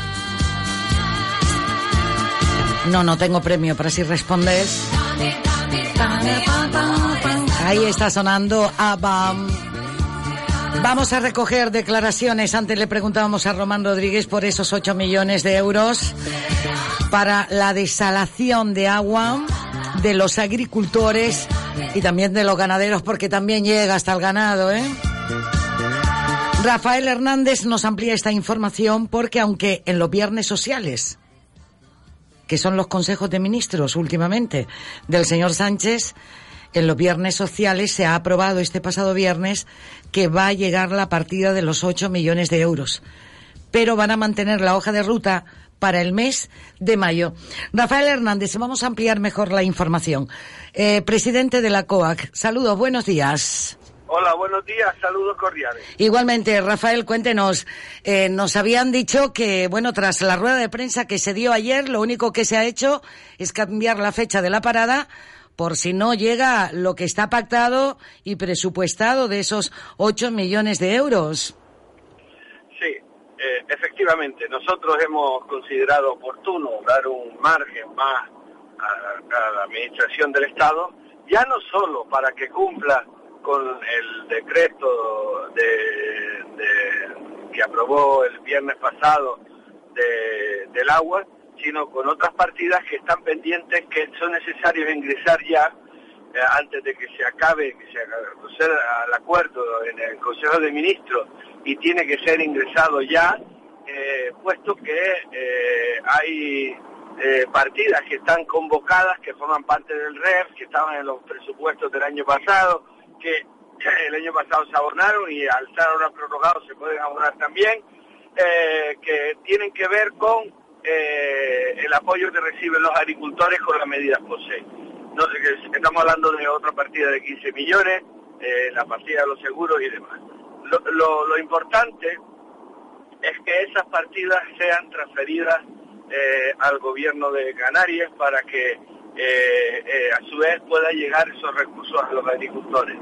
Porque si los dejamos en stand-by, a la expectativa de que se, se celebren las elecciones, que se forme un nuevo gobierno si se forma, que eh, aprueben unos nuevos presupuestos si se aprueba, eh, pues el año agrícola se va y, por exigencia comunitaria tienen que ser eh, abonadas dentro del ejercicio agrícola. Y ahí tiene que haber una convocatoria pública y demás, por lo tanto nosotros trasladamos la movilización al día 10 eh, de mayo en el ánimo, eh, como otro gesto de buena voluntad, eh, para que la Administración Central cumpla con el sector. Rafael, lo que está claro es que han tenido que reivindicarse, hacerse escuchar, por marcar una hoja de ruta y una fecha, y en los viernes sociales recibieron la respuesta. Sí, recibimos respuesta para una cosa hay, que recordar, hay que recordar eh, dos cuestiones. Primero, eh, hay cosas muy feas, como es que cuando la ministra el 19 de febrero en el Senado dijo que esta partida del agua se caía, los senadores socialistas aplaudieron. Eso es muy feo, eso no está bien. Eso no está bien. Y la diputada de Nueva Canarias le dijo, no, mire usted, no se ría, que esto es una cosa muy seria, no, no, no aplauda. Y entonces volvió otra vez, cuando reiteró eso la ministra, aplaudido. Eso genera desconfianza e indignación en el sector agrario, porque este tipo de medidas no son caprichosas, ni, ni, ni, ni, porque seamos canarios. Esto obedece que aquí, aquí, eh, en Canarias, el agua es el doble que en la península de precio medio. Estoy hablando de que aquí pagamos 60 céntimos metro cúbico, mientras la península se paga 30 y las ayudas vienen a, representar 14 céntimos por metro ¿vale? Ni tan siquiera llegamos a estar igual con esto, pero sí, eh, pues estamos, qué duda cabe, menos mal. Ahora, eh, esa es una, una consideración. Y la otra consideración que hacemos es que estamos hablando de que este tipo de medidas están incluidas en el régimen económico y fiscal de Canarias, en el Estatuto de Autonomía, por lo tanto, tienen rango de ley y tiene que ser eh, cumplida.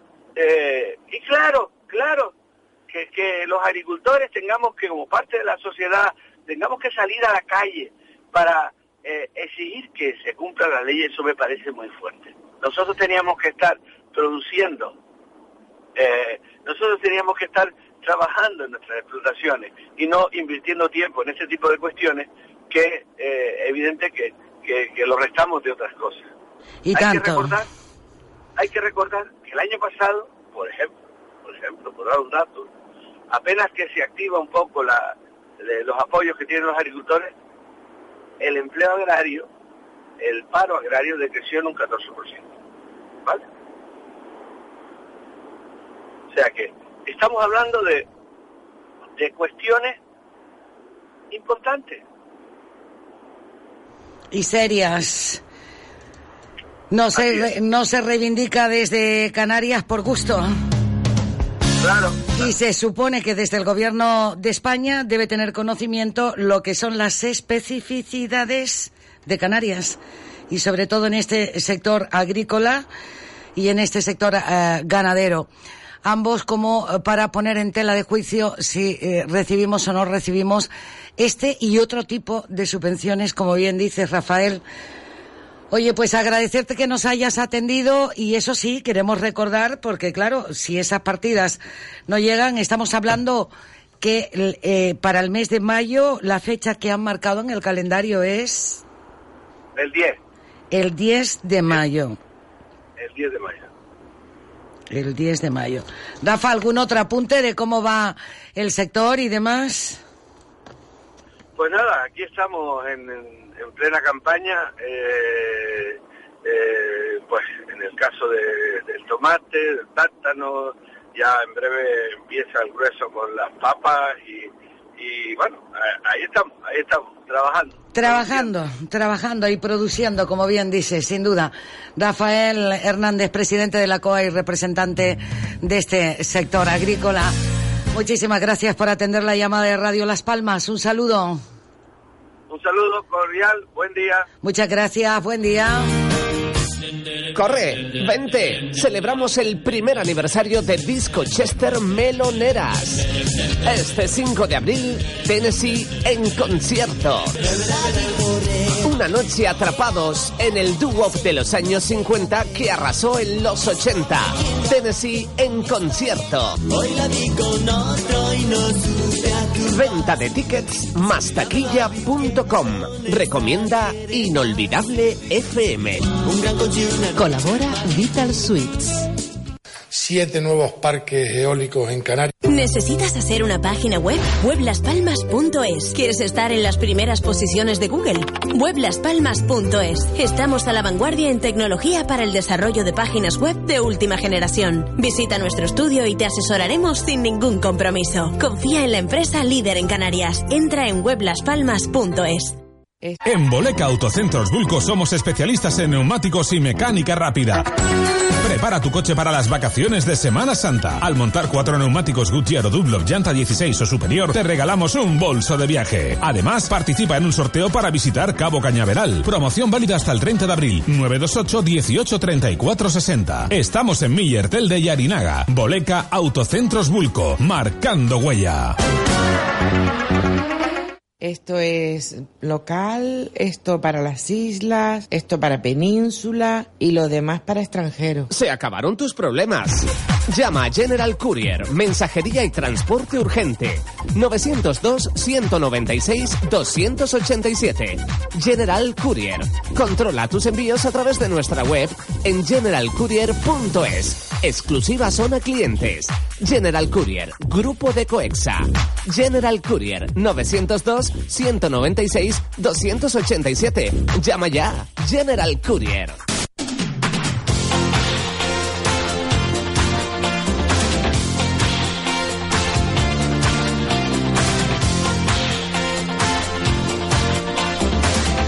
Estamos también a la espera de poder entrevistar a Sofía Elar, que estará el próximo día en concierto en Gran Canaria. Lo hará el 12 de abril en el auditorio, en una de las salas del auditorio Alfredo Kraus. Mientras vamos a escucharla ya un poquito. Buscar la luna llena, tu lobo a gritos despertó a mi soledad. Yo era de bares, tú de sorbitos de cerveza. Me lanzaste un dardo y una flecha. Dentro en tu día en llamas se apagó todo ese dolor, aunque ni tú ni yo consigue arrancar una notando y una cuerda sin afinar. Somos los dos locos a la y aunque nos fuguemos nos queremos a matar y no es verdad que el tacón de mis zapatos hace trampas al llegar. Te saludan ya tus gatos al entrar por la puerta de un palacio falto de una libertad. Te aseguro no es te aseguro no es verdad. Salvarnos de las hienas, se alimentaban de los besos que al final tu niño fue a arrojar al mar un rompecabezas. Y entre tanto yo pedí paciencia.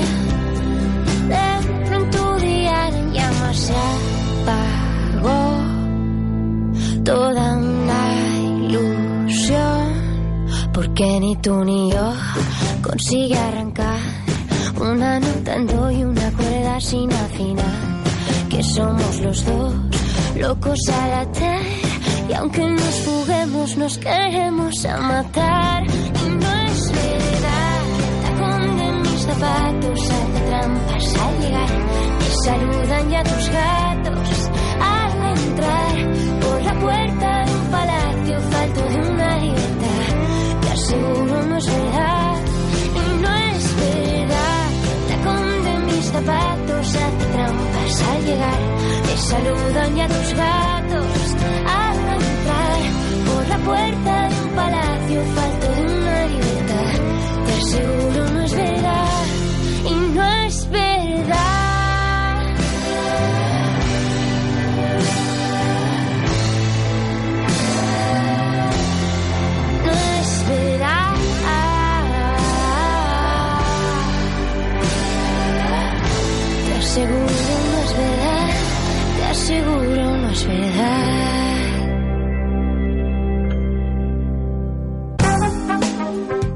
mejorar tu circulación y prevenir las varices y las arañas vasculares? Fluyen de Laboratorios Maen es un producto natural que ayuda a mejorar la circulación de retorno, evitando la pesadez de tus piernas y otras dolencias relacionadas. Con Fluyen, por fin sentirás tus piernas ligeras y sin molestias. Encuentra Fluyen y Fluyen en crema en herbolarios y para farmacias. Ya es primavera y en Spark Gran Canaria, como en todas las estaciones, tenemos la mejor calidad y frescura al alcance de todos. Hasta el 8 de abril tenemos aceite de oliva y barra de 5 litros a 13,95 euros y tomate de Gran Canaria a solo 79 céntimos el kilo. Spark Gran Canaria, siempre cerca de ti. Es la mañana en Las Palmas. En Gran Canaria es radio. De lunes a viernes, de 11 a 1 de la tarde, con Dulce María Facundo.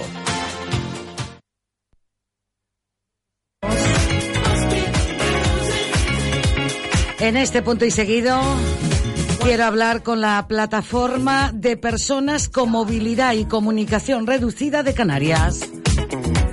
Está por aquí Patricia Pérez Rivero. Patri, saludos, buenos días. Hola, buenos días. Además, Patri viene acompañada que, de un gigante, Vicente Díaz Reyes. Hola, buenos días. Buenos días, Vicente. Permíteme que te diga gigante, eh, porque bueno, eh, tal pues, las circunstancias y estás aquí en la radio con nosotros, que además eh, has eh, realizado esa página social en Facebook que lleva por título Inclusión enrollada en acción. Exactamente. ¿Y qué quieres comunicar a través de ella? Donde Patricia forma parte, ella al ser la presidenta de esta asociación, también forma parte de ampliar el foco informativo y también de barreras. Contigo, Vicente. Sí, la verdad, Esto es un equipo que hemos formado ya hace ya algunos meses para darle luz a lo que es la accesibilidad en Las Palmas. ¿Hay poca accesibilidad en esta capital, en Las Palmas de Gran Canaria, Vicente? Eh, sí, poca. Poca. Demasiada poca. Patricia, ¿qué bombillo encendemos después de lo que nos está contando Vicente, que lo vive en su propia piel porque él va en silla de ruedas eh, y a veces con muletas, Vicente? Poquito. Poquito, Sí. pero mayoritariamente en silla, en silla de ruedas. ¿Cómo está la ciudad preparada, Patricia? La ciudad actualmente no está preparada para una persona que tenga diversidad funcional o una enfermedad momentánea porque en ningún sitio es accesible. Muchísimos colegios, centros de salud, farmacia, instituciones. Es casi imposible tratar el tema de la accesibilidad. Casi imposible. Eh, eh, ah, eh, ¿Han sacado, digamos, fotos, documentación para aportar donde corresponde? Sí, todo lo que hemos grabado yo lo derivo al ayuntamiento, a las áreas correspondientes, pero el problema siempre es el mismo, que no hay capital suficiente, aunque yo lo atribuyo que cuando un comercio se abre, el propio comerciante tiene la ley obligatoria de hacerlo accesible y el ayuntamiento supervisarlo, pero en este caso, como no hay técnicos para asegurar la accesibilidad, pues muchas licencias se dan y no se cumple con la ley.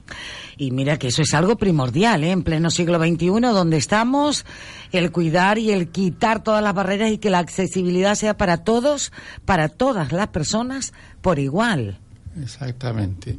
Esta semana yo he ido a una zona de restauración aquí en la en Vegueta y de unos 20 restaurantes aproximadamente, solo uno era accesible. Solo, uno, de toda la zona.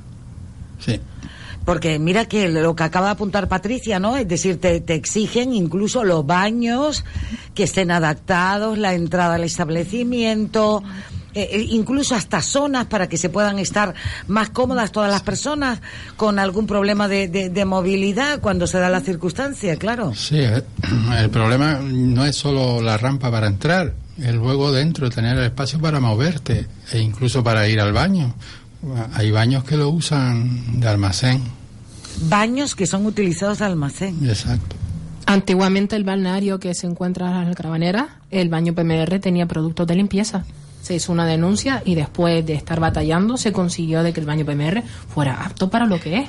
Pero bueno, es que el baño era para un servicio público ya de entrada. Y segundo, como servicio público que es, se da por hecho que reúne todas las condiciones para que todas las personas tengan accesibilidad, ¿no? Exactamente. Damos por hecho eso, otra cosa es que se cumpla. Se da por hecho, pero no se cumple. Ese es el problema. No hay una persona que esté detrás de todo esto y que corrobore de que se está cumpliendo. O sea, se vende accesible todo, pero no es así. Patricia, me llama la atención porque eh, hablamos de la parte baja de la ciudad, casi la que más están en constante renovación y demás. ¿Y cómo está la parte alta de, de la ciudad? Vicente hace un gesto porque Vicente ha tenido que sufrir lo suyo, me imagino. Exactamente. En la parte alta, yo vengo todos los días de la parte alta de la ciudad, hasta aquí abajo, en silla, y prácticamente por carretera, porque es inaccesible total. Eh, los casos más curiosos son, hay rebajes en acera con paso de peatones y cuando cruzas te encuentras 20 centímetros en la acera de enfrente. O sea, el técnico se olvidó de que si bajabas por ahí había que subir por algún lado. Pues no, no es así.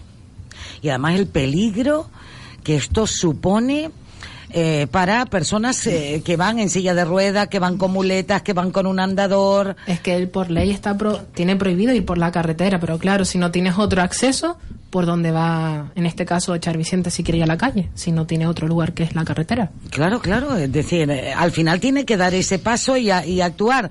Claro, luego viene aquí esto, ¿podría ser multado, Vicente? Sí. Ya Ya. me han parado varias veces y me han advertido de que tengo que ir por la acera. Pero ellos comprenden, luego se quedan mirando y se... ¿Y por qué acera? Exacto. Ellos mismos hacen la pregunta. Sí. La autoridad, en este caso, la gente, la policía. Exacto. Es un poquillo complicado. ¿Qué, qué, qué llamada quieres hacer desde aquí? Además, estamos en una época en plena campaña, Patricia, donde se dicen tantas cosas, se hablan de tantos cambios y... Yo me atrevería a decir que de todas las campañas políticas que hay, ninguna ha hecho mención a la palabra inclusión, que es lo que se busca realmente la accesibilidad. O sea, la inclusión es aceptar a la persona a pesar de las deficiencias o discapacidades que tenga. Ningún partido ha hablado de la inclusión. Sí, se habla de propuestas y mejoras, pero incluir a los ciudadanos en la ciudad. Y la ciudad no está hecha para los ciudadanos de hoy en día. Eso es lo que yo diría, que no, no lo tienen bastante presente. ¿No ha visto cambios así que, que se que, que mejore la calidad de vida? Hay más barreras que antes, más información y más barreras, porque... Más información y más barreras. Sí, porque casi todas las horas de hoy en día ninguna es accesible. Miradores, parques, aceras, establecimientos nuevos, no se contempla. Se olvidan, se creen que la ciudad de Las Palmas Gran Canaria son para personas sanas y se están equivocando porque aquí la natalidad es muy baja, aquí la vejez supera, entonces son limitaciones que te encuentras. No tienes que ser mayor, puedes estar un día que te la rodilla no subir la escalera, entonces se están olvidando de cómo está realmente la población. Claro, estamos hablando de personas mayores, personas con movilidad. Una persona que tenga un hijo vaya en carro, un carro doble, dos gemelos en carro, ¿por qué hacer hecho en Las Palmas? Si todas las, car- eh, todas las carreteras, las aceras son estrechas. Son simplemente cosas así que te hacen pensar de que no estamos preparados para una, una ciudad inclusiva todavía. Y están ahí denunciando, me imagino, en distritos, en las propias concejalías que corresponde, en este caso. Primero hemos de ido por las redes sociales porque ya que las administraciones es como nuestro enemigo, por decirlo así, tenemos que hacer que la gente de a pie se dé cuenta que uniéndose a nosotros o teniendo mejores comportamientos de civismo podemos lograr que esa inclusión de accesibilidad real llegue a Las Palmas y ya después diríamos todos la- los respectivos puestos del ayuntamiento, el cabildo, gobierno de Canarias.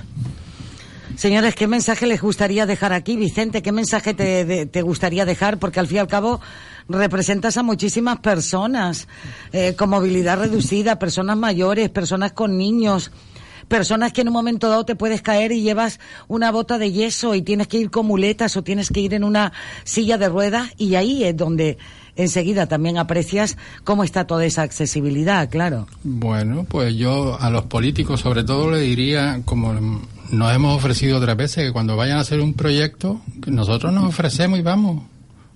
Y les presto mi silla, que se sienten ellos para que vean lo que han hecho, que está mal. No es lo mismo ver a una persona en silla de ruedas que lo que ve la persona que va en silla de ruedas y lo que siente.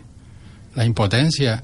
Gracias a que yo tengo un poquillo de fuerza y me puedo defender, pero hay personas que no pueden moverse prácticamente.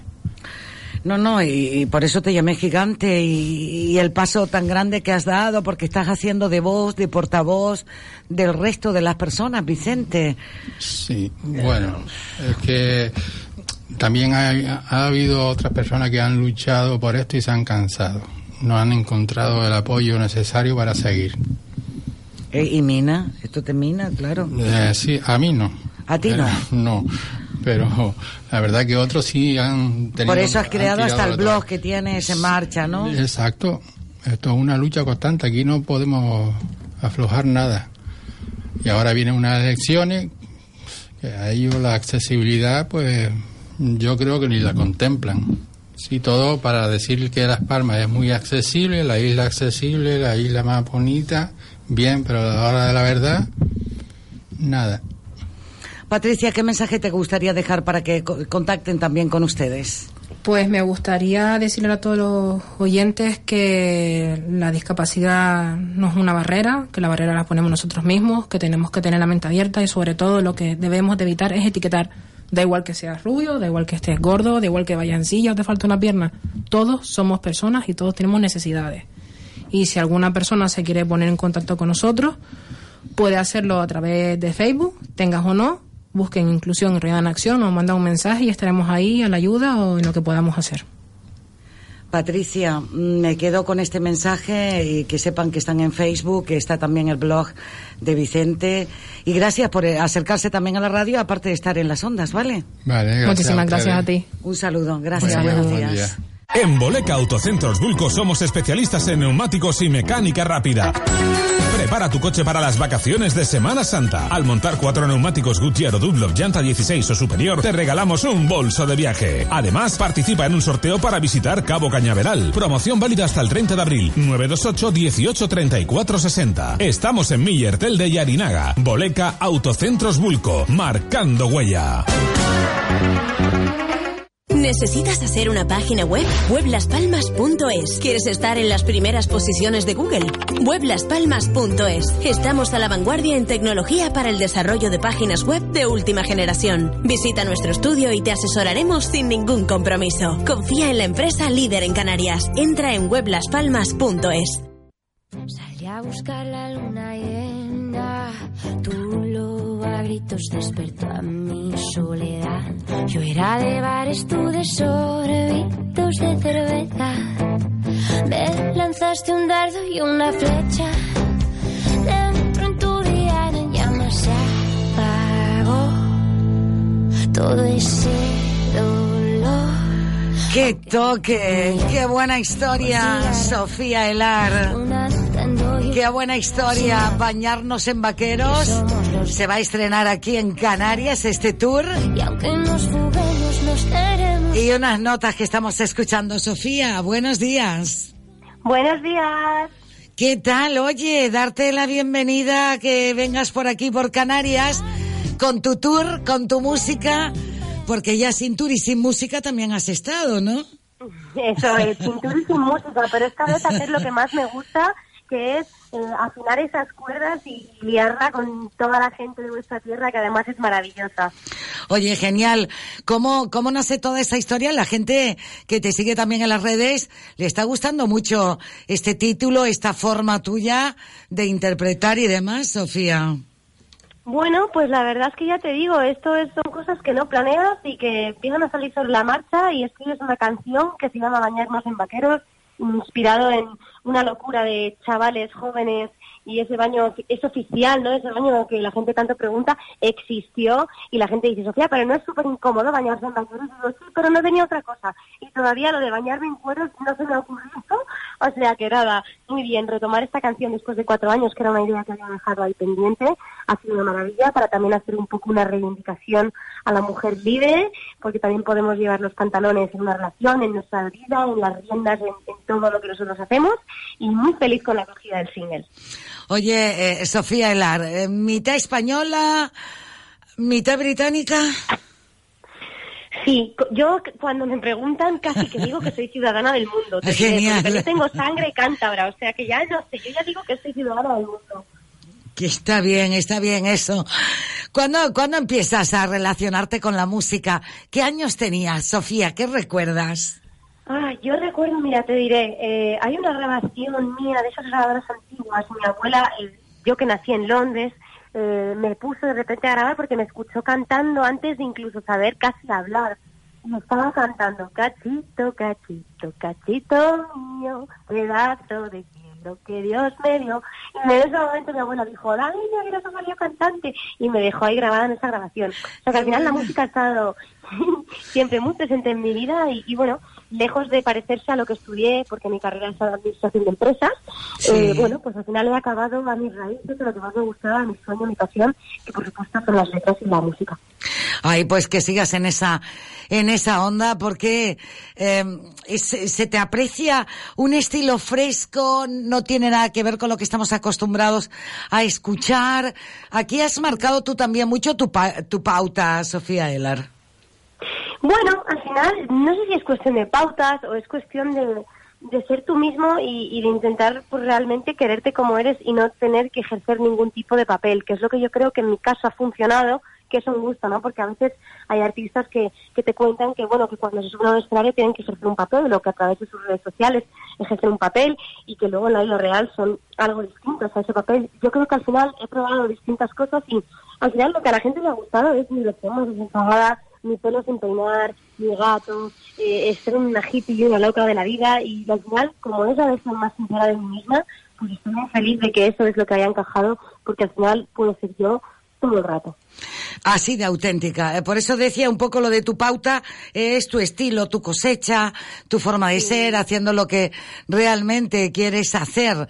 Eh, porque a veces siempre se dice aquello marcado un poco por, por lo que hay en el momento, pues las direcciones eh, discográficas y demás pueden marcar un poco, no el ritmo, pero sí la hoja de ruta, mm, Sofía. Sí, totalmente de acuerdo. Pero bueno, al final yo creo que ahora estamos viviendo en una época mm, digital, eh, la industria ha cambiado, que es un poco lo que me he dado cuenta yo eh, al haber hecho ese trabajo de fin de grado en mi carrera, pues de, darme cuenta un poco de cómo funciona la industria y al, ver muchas personas en el mundo y al haber esa ventana de aire fresco que yo creo que son las redes sociales, eh, ya em, se rompen muchas barreras y se cambia un poco la manera de funcionar.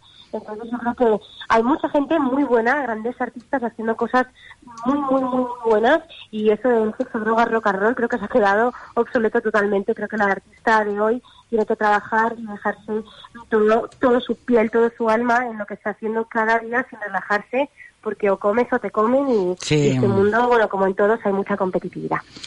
En fin, cantante de, de pop, aquí está, estamos también con, con este concierto que, que nos trae tanto a Tenerife como aquí a Gran Canaria para el próximo día 12 de abril, que será aquí en una de las salas del auditorio Alfredo Kraus. Sofía, ¿qué le dirías para, para que estén también allí disfrutando de este concierto, de estas canciones, contigo en ese directo? Y sobre todo los cantautores que les gusta tener ese feedback cerca del público. Pues primero diría que las primeras veces siempre deben y han de ser especiales, por lo tanto esta no va a ser menos, es la primera vez que estoy tocando ahí en vuestra tierra y, creo que es un show que, que es divertido, que, tiene muchos momentos, que pasa por varios eh, escenarios, creo que eh, podemos bailar, eh, pasarlo fenomenal, eh, también emocionarnos cuando de repente vuelvo a mis orígenes y me quedo sola con una guitarra y hago mis canciones más tristonas, por así decirlo, y creo que es, mm, eh, que es una cosa divertida, un plan único, donde al final eh, vas a llegar a conocerme todavía un poquito más, porque creo que el directo está para eso, para, para sorprender al público y para dar ese, ese trocito de ti que a lo mejor a través de las redes sociales o a través de un disco no puedes apreciar y que, y que yo me apunto a un bombardeo porque me encanta liarla, siempre hay una canción en la que me bajo en el escenario, me pongo a bailar, os toco, os abrazo y es muy divertido, así que sí que os animaría a que os apuntaseis porque tengo muchísimas ganas y es la primera vez y, va a ser maravilloso. Sofía Elar, graduada en Administración y Dirección de Empresas y aprovechaste el trabajo de fin de grado para sacar adelante este tu proyecto musical, ¿eh? Eh, lo quiero contar porque que sirva de ejemplo que oye que el trabajo y que un poco lo que focalizas si quieres hacer con trabajo se puede conseguir Sofía Eso es, y con corazón, que es muy Y con importante hacer las corazón. cosas con corazón. genial para ti la guitarra es tu mejor acompañante ¿eh? Desde luego que sí, o sea, siempre lo ha sido. Una mano delante y una guitarra detrás. Siempre. Qué bueno. Oye, ¿también produces y editas? Sí, estamos, sí, estamos en ello. La verdad es que eso es una historia para, para, para contártela con un café a ti personalmente. Pues sí. Hay tanto, hay tanto detrás de una pantalla, pero sí, sí que está todo, como dicen, Juan Palomo, ¿no? Ya me lo gusto, ya me lo como. Bueno, yo sé de lo que hablamos, ¿vale? Sé lo que me cuenta. Una nota en do y una cuerda sin afinar. Que somos los dos locos a latir. Qué bien suena Sofía Elar. Queremos a matar. Con toda la frescura de su juventud, de su propio estilo. La. El 12 de abril llega en concierto a Gran Canaria.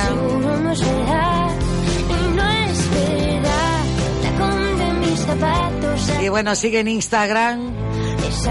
Más que un trampolín para ella con la cantidad de seguidores que tiene. Sofía, éxito, Sofía. Muchísimas gracias a vosotros. Y gracias por atender la llamada de la radio. Es verdad. Que después de haberte escuchado dijimos, tenemos que hablar con ella. tenemos que hablar con ella. Gracias. Un abrazo fuerte, gracias. A vosotros, gracias, un beso. Un beso, hasta el próximo día 12, Sofía. Adiós, un beso. Gracias, chao, chao. A mi soledad, yo era de bares, tú de trocitos de cerveza. Me lanzaste un dardo y una flecha. Dentro en tu día en llamas se apagó todo ese dolor. Aunque ni tú ni yo consiga arrancar una andando y una cuerda sin afinar. Que somos los dos locos a la y aunque nos fuguemos nos queremos a matar. Y no es verdad que el tacón de mis zapatos hace trampas al llegar. Te saludan ya tus gatos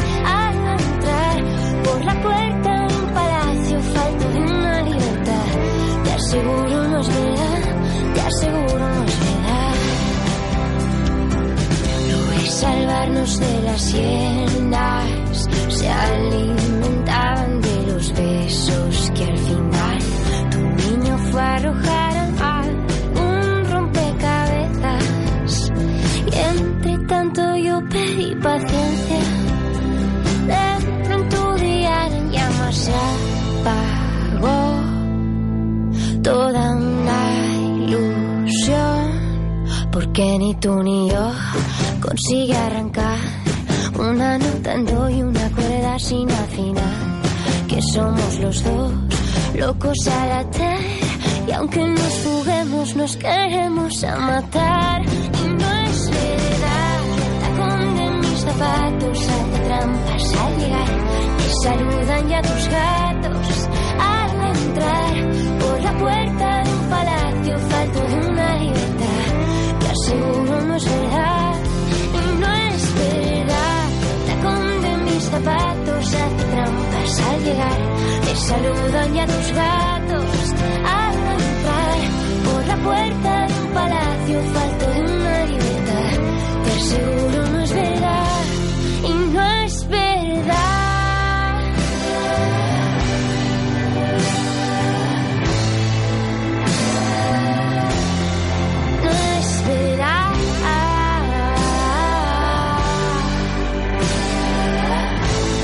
aseguro no es te aseguro.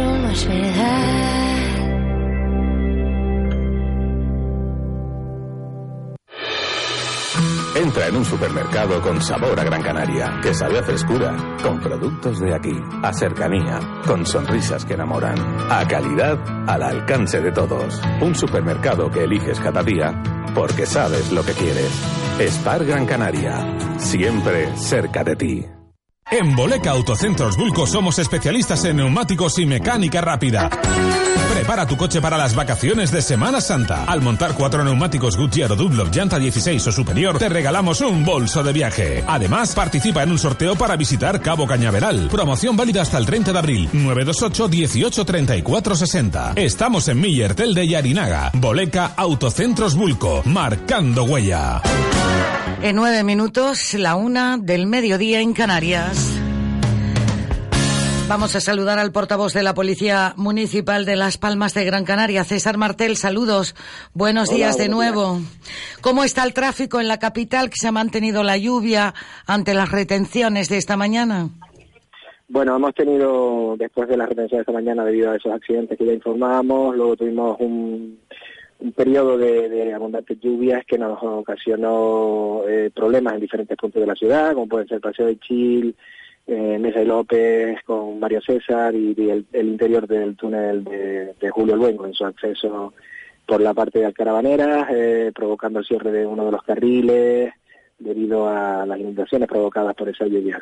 Eh, llevamos unos minutos de tregua, pero estamos empezando a percibir otra vez que vuelve a llover en la ciudad, por lo cual pueden ser que se vuelvan a originar esos problemas en el tráfico, de tener en cuenta también que con la lluvia muchas veces se ven afectados los semáforos, entonces pedirle siempre a los conductores que extremen las precauciones con estas condiciones climáticas.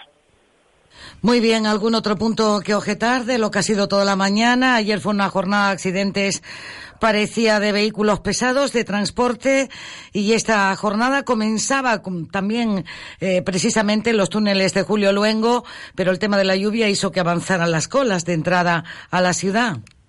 Sí, sí, ha sido una mañana en que se han, se han unido diferentes factores y bueno, nos han hecho, nos han hecho tener una mañana bastante complicada.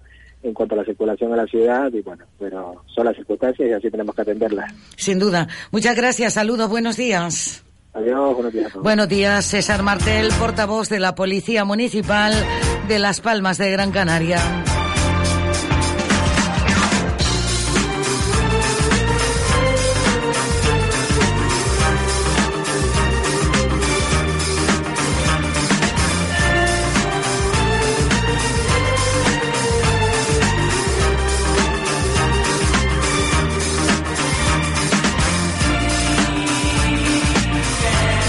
En la contraportada también recogiendo declaraciones de los vecinos, en este caso desde el Paseo de Chile y la presidenta de la Asociación de Vecinos, Dunia, que a su vez está haciendo también de portavoz. Concretamente, hablábamos en estos días de la situación del carril bici y acabo de recibir de otro vecino un mensaje con foto incluida.